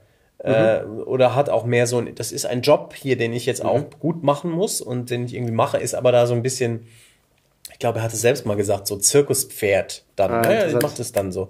Und das ist lustig zu sehen, wie die unterschiedlich daran gehen. Ansonsten. Oliver wird wahrscheinlich auf der Bühne improvisieren dann. Der ist sowas, eher so ein bisschen, schauen wir So, mal. ne? Weil, weil das ja, Genau. ja, total, weil das ja von seinen Auf, Live-Spielen auf jeden Fall, der hat natürlich auch dann. Ja. Aber das ist so ganz interessant, zu Interessant. sehen. Und das ist Wahnsinn. natürlich auch generell bei der Regiefrage. Also ähm, ich, ich muss jetzt den, den drei Fragezeichen nicht erklären, wie ja, die ihre Rollen spielen müssen. Ja, ne, so. auf keinen Fall. Äh, und die machen da ihr Ding, aber natürlich musst du irgendwie da sein, um so einen Überblick zu behalten. Und viel von der Regiearbeit für die drei Fragezeichen-Touren passiert wirklich fast im Vorfeld und im Hintergrund. Mhm. Also wenn wir dann da anfangen und wenn diese Proben laufen, dann ist das mehr so ein Los geht's und ah, oh Gott äh. und durchkommen und ja und dann hier so und da.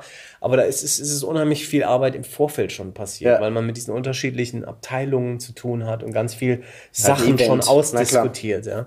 Und dann läuft es halt. Aber es ist faszinierend, was da immer auch noch Krass. passiert. Und ähm, ich werde das auch nie vergessen, als ich bei Phonophobia, als wir die Premiere im Friedrichstadtpalast hatten und es da ein paar technische Probleme gab und ich oh. wir dann gesagt haben, ja Kai, du, geh, dann geh du am Anfang raus und sag, begrüßt die Leute und sag, wir haben hier leider nicht die ganze Technik heute Abend. Musstest du das machen? Und dann habe ich gesagt, ja okay, äh, gut, da habe ich dann auch nochmal zwei, drei Schnäpse getrunken und bin dann raus ah, und habe irgendwie versucht, das zu verkaufen und habe gesagt, ja, aber ihr seid heute so nah dran wie sonst niemand mehr. Das ist fast Krass. wie unplugged. Und da merkst du dann da selbst auf der Bühne zu stehen, also der Friedrichspalast, Friedrichstadtpalast ist ja nur eine kleine Bühne. Ich mache ja An Anführungsstriche. Ja, ja. Ähm, ja, und da aber zu merken, so krass diese Liebe und diese Wärme, die in diesem Saal ist. Die Leute haben so Bock und die, die wollen das jetzt sehen mhm. und du merkst das, ja.